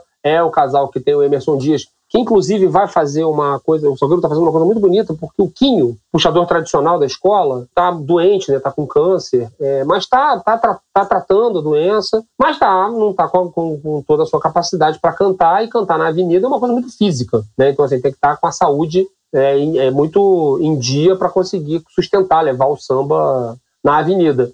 E aí o Salgueiro está amparando, né, está cuidando, custeando, enfim, ajudando o Quinho no tratamento, e o Emerson Dias vai estar tá com ele ao lado da avenida, mas o, o samba será conduzido pelo Emerson. É, é, e aí o Salgueiro tem esse adversário, o samba realmente não é bom, é, apesar da escola estar tá cantando muito, no, tá cantando muito com muita força no ensaio de rua. Essa é uma questão que o Salgueiro, como o Salgueiro frequentemente tem problema com o samba, Inclusive, no ano que o Salgueiro tem um samba incrível, como 2019, aí vem a Mangueira com um samba ainda mais incrível e ele não, quer o samba sobre, sobre tangô, né? E aí ofusca, né? O, o ótimo samba do Salgueiro. Mas, realmente, Vamos ver. é um samba mais fraco, mas o Salgueiro vai ali brigar por vaga nas campeãs, como sempre. Como sempre, pois é.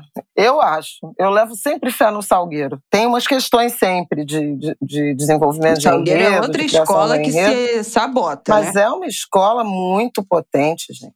O Salgueiro, é Salgueira, na hora de desfilar. A gente já falou isso aqui. Escola tem tudo para dar certo, chega na hora do desfile, estoura o tempo, abre buraco, quebra carro. Também rola uma auto, um auto, uma auto-sabotagem em é, alguns. É, tem já muita aconteceu. política também.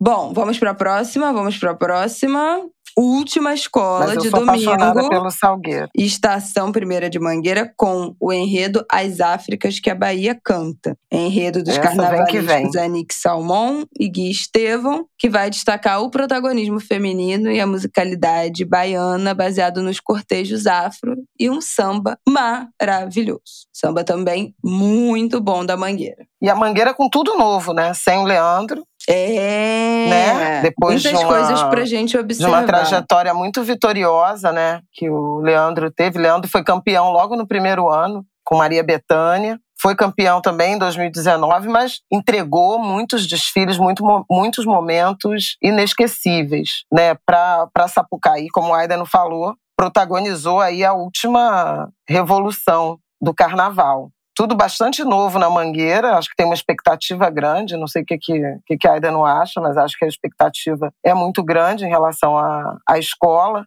porque além da saída do, do Leandro, presidência nova, né? Aliás, uma, uma presidente mulher negra, também é interessante de, de observar, a, a Guanaíra, a Esquel, que deixou a escola, então também uma porta-bandeira muito marcante, mas a escola está com a autoestima lá no alto com essa representatividade negra aparecendo, com a Cíntia, né, que está fazendo um trabalho lindo, a nova porta-bandeira.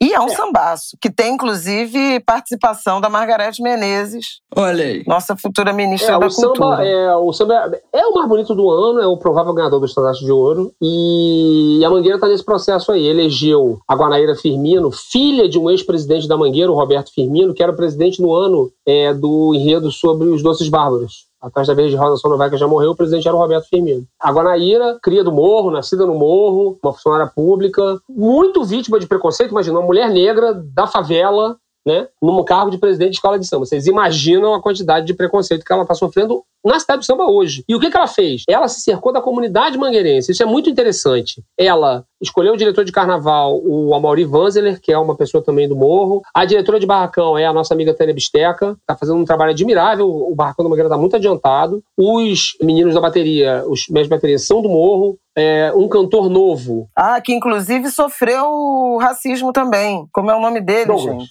Douglas Diniz. Um cantor novo, Douglas Diniz, que vai estar junto com o Marquinhos Arte Samba, que está com problemas de saúde também, mas vai estar presente no desfile da escola. A ala de passistas coordenada pela Fernanda Oliveira Adão, que é passista tradicional do Morro da Mangueira também. Enfim, a Mangueira se voltou para o Morro, com a exceção dos, dos carnavalescos, dos carnavalescos, que é uma dupla formada para a Mangueira, a Anique Salmão, que foi carnavalesco da Porra da Pedra, e foi durante muito tempo a pesquisadora do Paulo Barros. Nos desfiles campeões do Paulo Barros, ela era pesquisadora. Ela é que botava conteúdo naquelas arquibancadas de, de, de, de, de futebol lá do Paulo Barros, né? aquela gente toda fazendo coreografia. E o Gui Estevão, que é uma revelação, um carnavalesco negro, é uma revelação é, também dos grupos de acesso, como, como são Bora Haddad, como é o André Rodrigues da Beija-Flor, como é o Tarcísio Zanon, como são o Tarcísio Zanon e o Marcos Ferreira, que estavam na vereadora e agora o Marcos está na mocidade. Eu acredito que a Mangueira vem para brigar por uma vaga nas campeãs. Ainda quero ver a condição da Mangueira é, de brigar com as escolas muito ricas do carnaval. As escolas mais ricas do carnaval que têm mais dinheiro para comprar a estrutura necessária para ganhar o carnaval. Então a Mangueira vai ter esse adversário, mas a Mangueira já superou essa questão algumas vezes. A própria era Leandro na Mangueira foi de pouco dinheiro, de nenhum dinheiro. E a Mangueira foi campeã duas vezes com o Leandro. Então, assim, então, isso não é um adversário, na verdade, para a Mangueira. É uma questão que a Mangueira tem que superar. E ela tem todas as condições de superar. Bom, então vamos para o segundo dia de desfile. Quem vai abrir é Paraíso do Tuiuti, com o enredo Mo Gangueiro da Cara Preta fala sobre a chegada dos búfalos ao Brasil na ilha de Marajó, no Pará, que inspirou uma manifestação cultural na região, enredo assinado por Rosa Magalhães e João Vitor Araújo. O eu ouvi o samba, mas eu não me também, lembro. Outro jovem é um também, bom samba, também. é um dos bons sambas. Bom tá, ele samba. tá ali logo abaixo de Mangueira e Beija-Flor, na minha opinião. A Tuiuti, se a gente for olhar a regra, a regra não escrita do carnaval, depois da queda da São Clemente ano passado, a Tuiuti seria a bola da vez. Ninguém sabe disso melhor que o presidente Renato Thor, presidente da Tuiuti. Que é bom a gente lembrar que em 2017 a Tuiuti sofreu,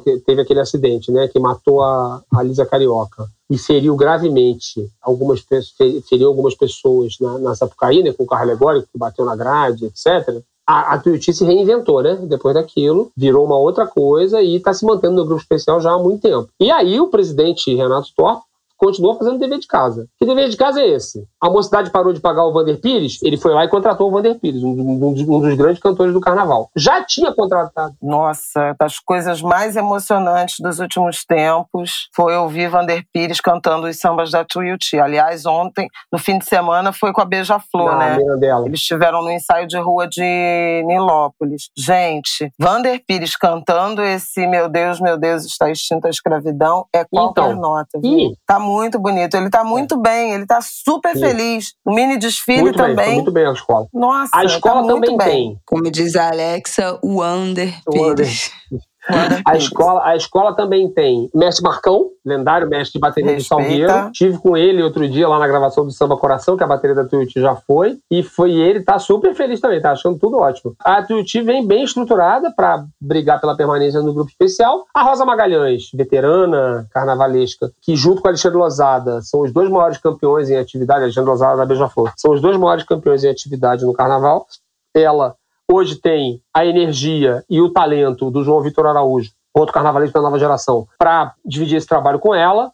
Então, assim, eu acredito muito que a Tuiuti vai se sustentar no grupo especial, vai ali brigar ali por uma beirinha nas campeãs, vai desfilar muito melhor do que desfilou no passado, quando teve uma, um desfile bem equivocado do Paulo Barros, que era o carnavalesco da escola. Eu acho que a Tuiuti vai bem, bem melhor esse ano do que vinha ano passado. Tem um bom samba. Ah, é verdade. Ano passado foi, não, não fazia É um horror sentido nenhum. desfile do Paulo Barros. Foi a galeria dos piores desfiles Sim. do Paulo E Barros. aí vem com Com samba o bom, samba era né? muito bom. Tinha um É. samba bom. que salvou a escola, né? A escola só se livrou É. do rebaixamento por causa disso. Uhum. E a Tuiuti tem empossada finalmente a rainha de bateria que era informal ano passado, que era rainha, que era princesa é, ano passado. Quem lembra a Maiara. A Maiara, que era princesa ano passado, para uma rainha inacreditável que foi embora do carnaval, espero que para sempre. É uma bolsominion aí que era que era que era rainha do uma dentista que virou influencer, um negócio todo errado, que, que pagou pelo cargo, obviamente, né? Comprou o cargo lá de rainha de bateria, e o mundo se encantou pela Maiara, Maiara, que é nora do Thor, é casada com, a, com o filho do, do Thor, que vai Logo depois do carnaval, não teve nem conversa. Acabou o carnaval ali, não, uma semana depois. Eu achei corajosa aquela mulher ainda ir desfilar. O Thor, falei, o Thor botou e falou: não, agora a Rainha Maiara acabou o problema e a Maiara é um sucesso Pelo nas redes sociais. De não, ela é demais. Pra caramba. Ela é demais. E a Tuiuti tem, enfim, não vai ter esse ano, ela não vai poder desfilar, mas tem a nova rainha do carnaval, Mary Mola. Mary Mola ah, foi eleita é. rainha do carnaval na última sexta-feira. É a corte do Carnaval, que tem também a Mona Lisa da Portela como primeira princesa e a Juana Carvalho como segunda princesa. É a Mary Mola, que é uma passista do padrão da do padrão da Maiara. Sim, da Maiara. Aliás, falando nisso, a gente não falou do, do Salgueira Viviane, né? Sempre, né? Viviane, sempre ela. Sim. Araújo. Esse é o primeiro carnaval, agora. Mãe. Depois, né? Viviane. Né? Mãe, desfilou grávida. Mas ela 2022. já apareceu no ela já desfilou, já foi no mini desfile. E no ensaio de humor também. Não, tá, mas primeiro carnaval, de fato. Viviane, é. a rainha. Bom, Viviane, a rainha das rainhas, que é como o mundo, o mundo do carnaval chama. Não, ela é demais. Ela é demais. Portela vai desfilar o seu centenário, né? 100 anos de Portela com o enredo yeah. azul que vem do infinito contando sua história a partir dos cinco personagens principais da história da Portela, com um casal Laje, Renato e Márcia, que já está. Portela já começou, já virou a temporada envolvida em polêmicas, né?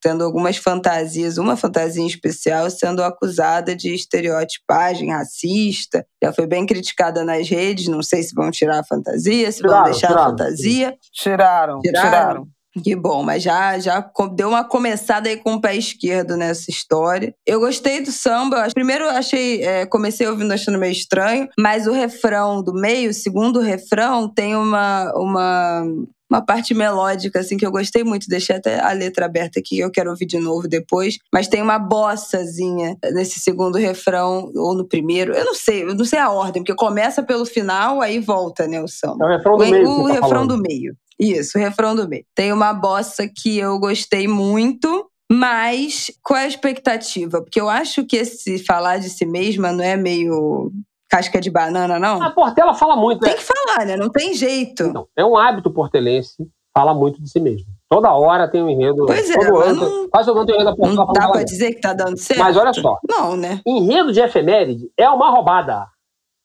Esse é o pois é. Salgueiro, 50 anos, com o mesmo Renato Lage. Deu tudo errado. Chegou, acho que em sétimo, sétimo, sexto lugar, sei lá, estourou o tempo, um desfile caótico. É, não voltou nem na, nas campeãs. E tinha um samba bom, é, eu é, bom, samba. Até é, hoje ele toca. É. Beija-flor, 70 anos. Preciso falar, não? Não, nem fala disso. Pois é. é. História em carnaval. Lenda é. da Bahia. Morena. É. Morena ah, de Bandeira, na academia. academia. A magia fascinante da brilhante sedução. sedução. Não, esse é o do Salgueiro. Esse é o do Salgueiro. Explode o coração. Ah, tá. É tanta emoção. Salgueiro, ar, o aroma de café. Falava assim, lembra? É. Qual é, o da O, da o Beija-Flor é aquele do As Fábulas. Quem não viu vai ver. É uma coisa inacreditável de ruim. Morena é o samba Isso foi recente, né? 2019. Foi 2019. É, é um samba horroroso. Que ficou em décimo primeiro lugar. Décimo Exatamente, primeiro lugar. quase foi. Que, é o, que é o Marcelo Mesalite, coreógrafo. Ó oh, deusa! Festa, tem festa, né? E aí. Não, tanto que a escola pagou, a escola não canta mais samba nunca mais. E vem seu início do cacete esse, esse samba. A escola, esse, esse aí o samba do bonde, a escola não canta nunca mais. Mas enfim, não estamos na Beija-Flor, estamos na Portela. Meu Deus. Então é uma roubada. É, mas uh, o desfile foi muito pior que é o uma, samba. Já é uma roubada. O samba não era nossa mas o desfile Já é uma roubada. Já é uma roubada. É, falar de efeméride, imagina um centenário e um centenário como o da Portela, que dá para fazer o Angu de Grilo inteiro, recorde, só listando Não, é os personagens que a Portela tem que, tem que incluir no seu centenário. É muita gente. É uma loucura. Então, assim, por que que o, por que que o Manasseia, eu nem sei se é isso, tá? Eu tô chutando, tá, gente? Por que que o Manasseia vai ter uma ala e o Candeia vai estar tá num carro? Por que que Tia Doca vai estar tá numa, numa, numa ala, Dona Neném vai estar tá num carro? Enfim, e Dona Esther, e Paulo, Caetano, Rufino, todo mundo. É, é, uma... é choque de monstro. É choque de monstro de tudo quanto é lado. A Portela optou por manter o casal Laje como carnavalesco, apesar de ter um super zum zum zum na época do. Ali na. Logo no, depois do carnaval fora de época de 2022, que o Leandro Vieira podia ir para lá, teve essa especulação teve especulação sobre vários nomes, sobre várias alternativas. O que aconteceu? A Portela trocou de diretoria, o, o então vice-presidente, o Fábio Pavão, foi eleito presidente, né? Logo depois do, do carnaval de dois, do desfile de 2022. É basicamente a mesma diretoria, uma diretoria de continuidade, né? Tanto que o ex-presidente, o Luiz Carlos Magalhães, meu amigo querido, é vice-presidente hoje. Aí a escola já começou o seu processo do carnaval numa pressão gigante, que precisa ter um Sim. samba como o melhor samba dos últimos 100 anos. Não, e aí o centenário é. tem que ser maravilhoso. E não é. Tem que ser história. É um samba médio, não é um samba ruim, que nem uma parcela da torcida portelense tentou dizer. É um samba médio e um samba com o qual perfeitamente a Portela pode ser campeã. Se, se a Portela não vai ser. E canta a muito. Portela não vai ser campeã. Ah, não, peraí, deixa também, eu terminar. Né? Porque tem Grande Rio, Beija-Flor e Mangueira um sambaço. Tem Viradouro, tem Imperatriz. Não, samba da Viradouro não é isso. Eu, o samba da Imperatriz eu acho muito bom. Mas... Vamos chegar lá. Vamos, vamos pela ordem. Imperatriz eu gosto Pela muito. ordem, senhora presidente. Uhum. O samba da Portela, ela não deixa. Meu ponto é o seguinte: se ela deixar de ser campeã, se ela não terá sido por causa do samba. Porque já teve escola campeã sim, com samba muito sim. pior. Só, o samba da Portela sim. é melhor que o tambor do Salgueiro de 2009, por exemplo. O samba da Portela é, é muito melhor que o Segredo da Tijuca de 2010. O samba da Portela é muito melhor. Aí, eu não vou nem falar. aí, obviamente, do Ayrton Senna da Tijuca de 2014. Não, eu não vou nem falar. E, e tudo foi campeão. Falando nele, eu vou pegar esse gancho, esse falando nele, para puxar ele. Unidos de Vila Isabel, enredo Nessa Festa Eu Levo Fé, que irá celebrar a capacidade humana de ter fé naquilo que não se vê, nas diversas crenças e religiões, tornando isso uma grande comemoração do carnavalesco Paulo Barros. Bom, mais uma salada aí do Paulo Barros. E deu um samba, que, que deu um samba dos mais, dos mais criticados do ano. O Paulo Barros, que que nada. Eu acho como, é que você fraco. como é que você faz um samba de um enredo que né, é um quebra-cabeça? Você pega um pouquinho daqui, um pouquinho dali, que não tem uma linha. É o que o André condutora. Diniz, compositor lendário da Vila Isabel, que desistiu da disputa desse ano, botou um samba, depois tirou. Misericórdia. É, desistiu, acho que eu não conversei com ele, mas parece, parece ter perdido a paciência com esse tipo de maluquice, né? Que é um enredo que não é nada, é uma confusão danada. Não, que é, que é o que Paulo Barros faz, gente. Ano passado a gente acabou de falar, né? Que ele tava no, na Tuiuti. Eu vou até ver, na, no ano passado não, esse ano. Que eu já não me lembro mais qual foi. Qual foi o quê? Qual o foi o enredo? Era um enredo de, de África, personalidades negras. Ele botar. Ah, ele quis entrar na, na modinha é, do, do, dos enredos de preto. Ele tirou o Grande Hotel e botou personagens estrangeiros. Tirou o Grande Hotel e botou a Beyoncé, se eu não me engano. Acho que foi isso. Uma salada. É. é. Mais uma salada, como salada ele tem feito nos últimos mal, anos. Mal pensada. Então, de novo, essa, esse enredo da, da Vila Isabel. Não, e terminamos o carnaval desse ano, assim, boa sorte para Vila Isabel, né? Porque depois do desfile horroroso que ele fez na Tuiuti, quem é que vai querer fazer um carnaval com esse cara? Mas a Vila Isabel né, veio para provar que tudo é possível. O que acontece com a Vila Isabel? O presidente da Vila Isabel agora é o filho do capitão Guimarães, o Luiz Guimarães. Ele assumiu a escola, ele era o vice-presidente, o presidente renunciou, ele virou presidente. E o Capitão Guimarães é a última pessoa do carnaval que adora o Paulo Barros. Ninguém mais adora o Paulo Barros, ele adora. O Paulo Barros, ele fez uma decadência há muito tempo. Em 2017, essa decadência foi interrompida com o título da Portela, mas é um título que tem muito mais a ver com a Portela do que com o Paulo Barros. Ele tem ali, ali ele, obedece às tradições, os preceitos, os pilares portelenses Sim. dessa escola gigantesca, né? E, e aí ele, ele acaba conquistando o título que a Portela queria há tanto tempo, desde, desde, desde 84 não era campeã, acaba o título empatado com a Mocidade, mas enfim, isso aí é outra questão. E depois disso, nada dá certo. Ele é vice-campeão na Viradouro em 2019, mas é um carnaval muito mais rico do que qualquer outra coisa. Ele lá deixa a Viradouro numa situação. Deixa a Viradouro na roubada, porque ele resolve ir embora intempestivamente da, da Viradouro. Em 2000 e, e aí ele vai para Tuiuti, né? Faz esse carnaval que a gente já comentou. Naufraga. E do nada, o Capitão Guimarães, que é a última pessoa que gosta dele no carnaval, que, enfim, considera ele ainda o que ele foi um dia, leva ele para Vila Isabel e ele me inventa esse enredo desse. No zoom, zoom, zoom do, dos bastidores do carnaval, comentava-se, a Vila Isabel foi uma das últimas a anunciar o um enredo, comentava-se que o Paulo Barros queria fazer o um enredo sobre a morte no, nesse desfile na Vila Isabel. E que parece que não foi bem recebido pela direção da escola, enfim.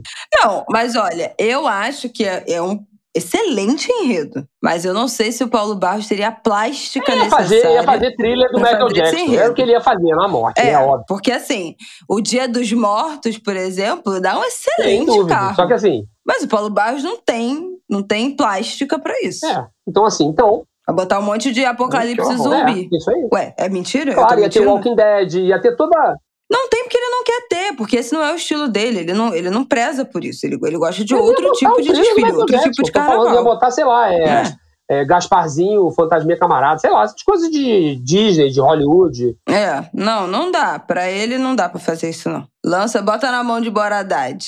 E é. aí o, acabou esse enredo de festas, que é um enredo que já foi feito um milhão de vezes, várias escolas já fizeram. Nada, não é nada. Não é nada, não é nada e deu um samba dos mais Me... criticados. Fim de tabela total. Bom, Imperatriz. O aperreio do cabra, que o excomungado tratou com maquerência e o Santíssimo não deu guarida. Que é, Adoro. Que é um, é um enredo sobre os cordéis nordestinos, que fala sobre a chegada de Lampião e Virgulino no céu e também no inferno. E será feito por Leandro Vieira. Então, né, Leandro estreando. Estreando? Na Imperatriz. Quer dizer, ele fez, uma, ele fez um acesso à Imperatriz. Né? Já, é, não, ele, ele fez subiu, no né? acesso. É, é. estreando na Imperatriz. Ele, ele, ele, subiu com a Imperatriz, aí, não foi? E aí depois foi pra Mangueira, e aí então voltando pra Imperatriz. Não.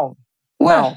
Não. Ele fazia mangueira ele fez o Ele fez a mangueira em Imperatriz. Ah, Como a Imperatriz é subiu. Depois fez é mangueira em Ele ficou na mangueira. Isso, isso. Ele subiu a mangueira e subiu Porque pode, você pode ser carnavalesco, carnavalesco de escolas que não estejam no mesmo grupo. Ou na, na mesma, mesma, cidade, né? Exato, Como são vários carnavais de São Paulo. Aí. Sim. Aí eu, eu, eu ouvi, o que eu vou dizer, eu ouvi muito da cidade do samba e eu formei opinião conversando com muita gente sobre isso. A Imperatriz é uma das favoritas ao título. A, Imperatriz vem para brigar pelo título. É, o Leandro levou vários profissionais que trabalhavam com ele na Mangueira, nos carnavais é, que ele fez na Mangueira. Ele tem todo o dinheiro que ele precisa. Hoje ele é um dos, ele não era isso na Mangueira. Hoje ele é um dos carnavalistas mais bem pagos do carnaval, até merecidamente, né, por, por tudo que ele mostrou esses anos todos. Uhum. Super merecidamente. Um enredo, um enredo muito criativo, um raro enredo delirante do carnaval. O carnaval vive uma era de literalidade. As pessoas Sim. fazem as coisas literais, né? Não tem delírio. Por exemplo, vou falar um enredo dos anos 80. A Lapa de Adão e Eva. enredo que o Joãozinho 30 fez na Beija-Flor. Isso é um enredo delirante. Você imagina que Adão e Eva viveram na Lapa, no Rio de Janeiro. Ratos e Urubus, Larga Minha Fantasia. Um enredo do lixo que vira luxo. Enfim. O Leandro propõe um enredo delirante. É um, é um enredo totalmente de ficção. Não tem nada de real nele, além dos personagens. A Imperatriz hoje é comandada. A Imperatriz perdeu o patrono no passado, né? Morreu o Luizinho Drummond no passado. Hoje quem dirige a escola é a Kátia Drummond, que é uma dirigente que impressiona todo mundo pela, pela firmeza e pela competência e pela firmeza política também. Ela tem uma atitude política muito diferente. Ela também, apesar de ser filha de um banqueiro de bicho, ela sofre muito preconceito por ser mulher, né? É mulher presidente, ela também não escapa disso. E ela montou uma estrutura muito competente, tem um ótimo casal de mestre porta-bandeira, o Felipe e a Rafaela. E o samba é muito legal. O samba é muito legal. Imperatriz veio contar pra vocês uma história de assombrar, tira sono mais de mês. Uma... É muito bom, tem uma levada de forró. E tem uma, e tem uma, uma referência, né? Acabou pra você, capitão, como é que é? É, é, é isso mesmo. É. Peraí, deixa eu me lembrar. Eu ainda não decorei tudo, né, gente? Adeus, capitão. É uma coisa adeus, capitão. E acho que essa estética de cordel tem tudo a ver com o que o Leandro tem feito, né? Especialmente, eu acho que no último carnaval, eu acho que vai combinar muito. Ele, eu acho que ele estava enveredando. A gente até falou isso aqui, né, esse ano, que ele, ele fez um desfile na mangueira mais menos brilhoso, Satírico, né? mas também nas cores, né? Mais é, Ai, não Bem sei descrever. Era um, era um verde e um rosa muito vivos, né? Que homenagem ao Lan. Eu acho um desfile infeliz, o último desfile dele na Mangueira. Não acho bom, não. Você ficou mais bem colocado do que merecia. Mas, mas... E foi então, adeus, capitão do estouro do pipoco. Eu não sei, mas é, é isso mesmo. Adeus, capitão. Adeus, capitão, então, para dar, dar aquele capitão, quentinho né, nos corações democráticos. É ironia é, com... O capitão já terá ido embora, inclusive, quando isso acontecer, Graças quando o carnaval acontecer. E o Leandro tá mordido, né? Porque muita gente diz que todo mundo reconhece o talento dele, obviamente, mas ninguém nega a força da Mangueira, né? É uma das duas escolas inventoras da história toda, é. com a Portela, a força da Mangueira para garantir ali as vitórias do Leandro. Quer dizer, ali era uma via de mão dupla. Agora ele está na Imperatriz para provar que ele continua sendo esse artista que hoje, no ranking do, do, dos carnavalescos, foi ultrapassado por Bora Haddad aí na, especialmente depois dos últimos dois desfiles da Grande Rio. Bom, beija Flor de Nilópolis com o enredo Mas eu tô levando gente. muita fé na Imperatriz, viu? Eu adoro o enredo e acho também que essa coisa, só, só para falar uma, uma, última coisa sobre, sobre Leandro, eu acho que vai ser bacana também de ver a Imperatriz e acho que tem um sentido aí de. Não é renovação, mas é de mudança de trajetória, né? Porque o, o Leandro é, começou com homenagem, né? Foi muito bem sucedido e ele abraçou muito intensamente a crítica e a política, né? uhum. né? Nos, nos últimos Sim. É, nos carnavais da Mangueira, seja o Marielle, óbvio, né?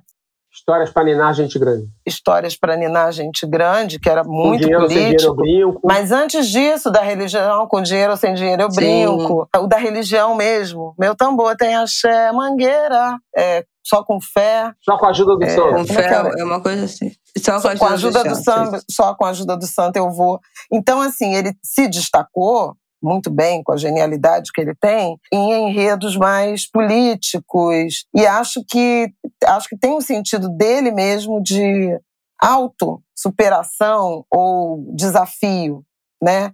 artístico e na própria criação. Eu estou muito curiosa, de vez em quando ele dá uma, umas pistas do que ele está fazendo, né? Ele viajou pelo Nordeste intensamente. Então, eu acho que vem também uma, uma releitura estética importante. Que uhum. eu acho que Leandro tentou, inclusive, no último ano da Mangueira. Comentei isso aqui no. O, o, a decepção com a Mangueira no ano passado, eu acho que foi por uma expectativa, coisa que acontece também muito com a Portela. Acho que tinha uma expectativa muito lírica e ele fez um desfile com notas autorais muito satíricas, né? As figuras meio caricaturais do Cartola, do delegado, do Jamelão.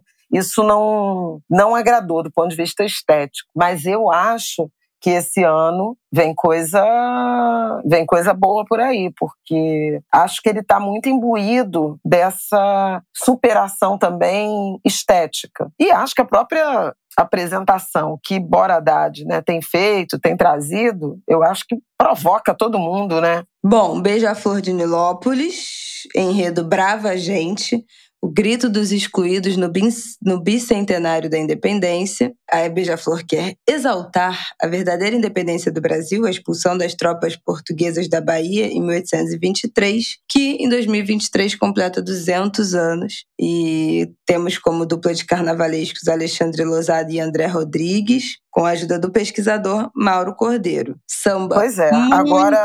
Bom. Samba excelente, também um dos melhores do carnaval. Eu no início impliquei um pouco com um dos refrões, porque tem uma, uma métrica diferente ele quebra num, num, lugar diferente uma das frases. Tem uma melodia diferente do que é o do costume de samba enredo, eu fiquei meio assim, ai, não gostei, não sei se eu gostei. Mas, definitivamente, Beija-Flor com um grande samba, um excelente enredo. Mas não sei, eu também acho que é um enredo muito amplo, fala de muita coisa, eu fico meio tensa com isso.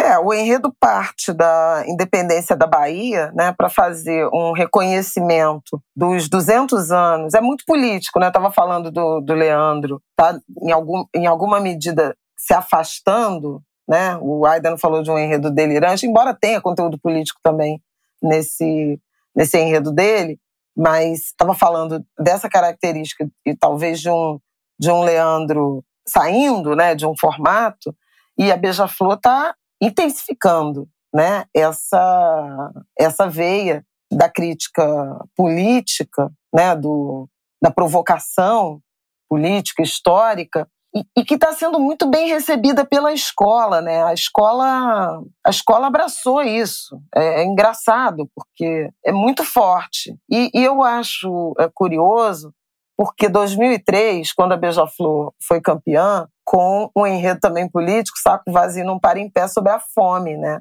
E agora é o segundo, segundo ano seguido, quando a Beija-Flor reencontra o seu caminho de, de rolo compressor, que, que isso já, já teve presente no ano passado, nesse ano, né, 2022, um samba lindíssimo, um enredo com essa cara da, do empretecer o pensamento, de valorizar a intelectualidade negra, de fazer essas provocações sociais. E agora é dizendo o seguinte: ó, aquele bicentenário de 2022 que vocês celebraram não me representa.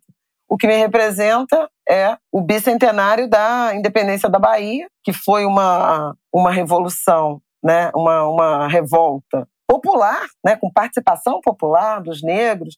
Então, a partir dessa história, ela uh, traz histórias levantes, levantes genuinamente populares em busca de uma verdadeira independência que não, não se deu. Mas é, eu acho muito forte, assim, o, o, samba, deixa Nilópolis cantar pela nossa independência. Subversivo beija-flor é, Subversivo beija-flor das multidões.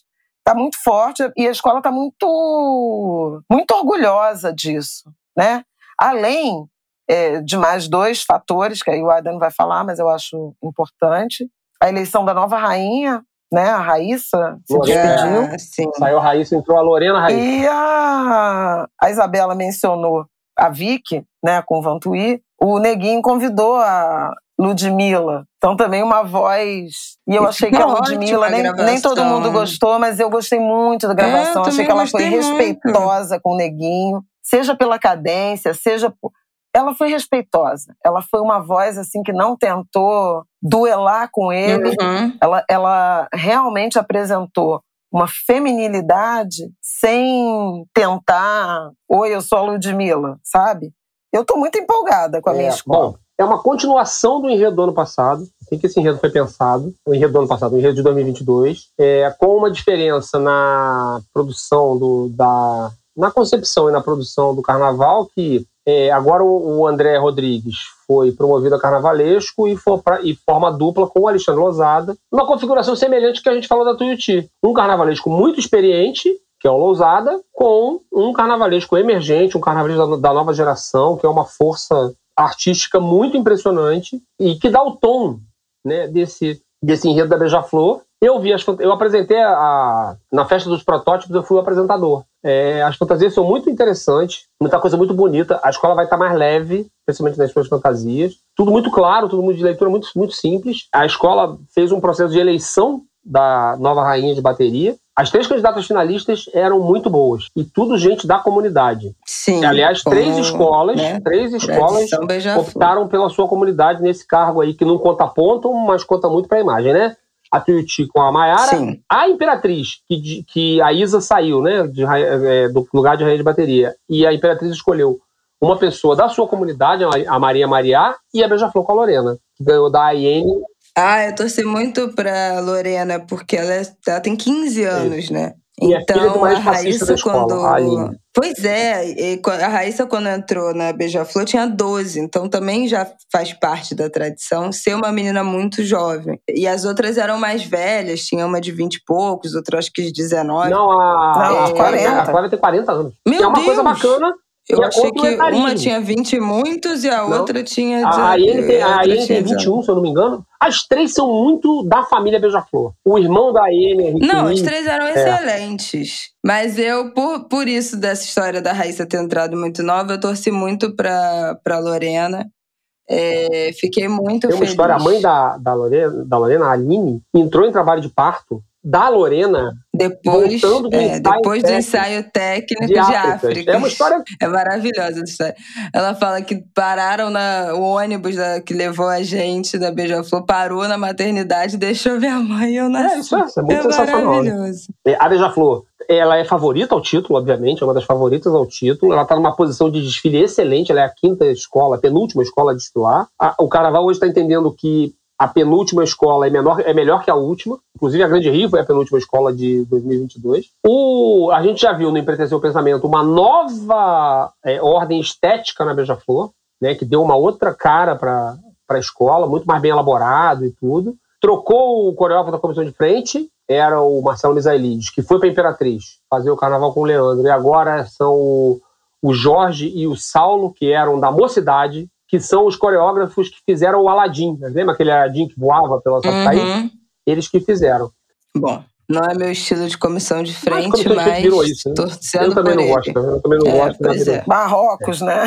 Sim. É. Aquele Marrocos que, que na Sim. Copa agora voltou a é. história do samba do. A, a mocidade ficou torcendo pela, pelo é. Marrocos. E aí tem uma coisa que é muito samba. interessante também, né? Me lembra, as poucas vezes que eu ouvi vi no mini desfile isso, a, a Beija-Flor arrebentou no mini desfile, foi muito bom. O mini desfile não quer dizer nada em relação ao desfile, porque é um pedacinho pequenininho da escola, então não tem nenhuma conexão uma coisa com a outra. É, mas a, a, a Beija-Flor, as duas melhores foram as duas, os dois melhores sambas, a Beija-Flor e a Mangueira. E a Beija-Flor, e me lembrou o desfile de 2008 o desfile de Macapá. Não por causa do enredo, o enredo tem nada a ver com uma coisa com a outra. Macapá é o enredo CEP, uma bobagem. Mas aquele. impõe respeito, aquele, né? aquele refrão, comunidade impõe respeito, bate no peito, eu sou beija-flor. Esse samba tem isso várias vezes. Tem isso no Deixa Nilópolis Sim. Cantar, tem isso no Baixada em Ato, de Rebelião. Ato de Rebelião. Enfim, é, é, é, o tempo todo. A escola canta, a escola grita o samba, é uma coisa muito empolgada. É, a bateria tá muito bem, seu minha sorriso Claudinho muito bem, enfim. Eu acho que a escola tem vai disputar o título. E a última escola a desfilar, o do Viradouro, com o enredo Rosa Maria Egipsíaca. Ela foi trazida escravizada para o Brasil em 1733, desembarca no Brasil e foi considerada, é considerada a primeira mulher negra a escrever um livro e será a homenageada da Viradora em 2023, ideia de enredo do carnavalesco Tarcísio Zanon. Achei incrível, não conhecia essa história.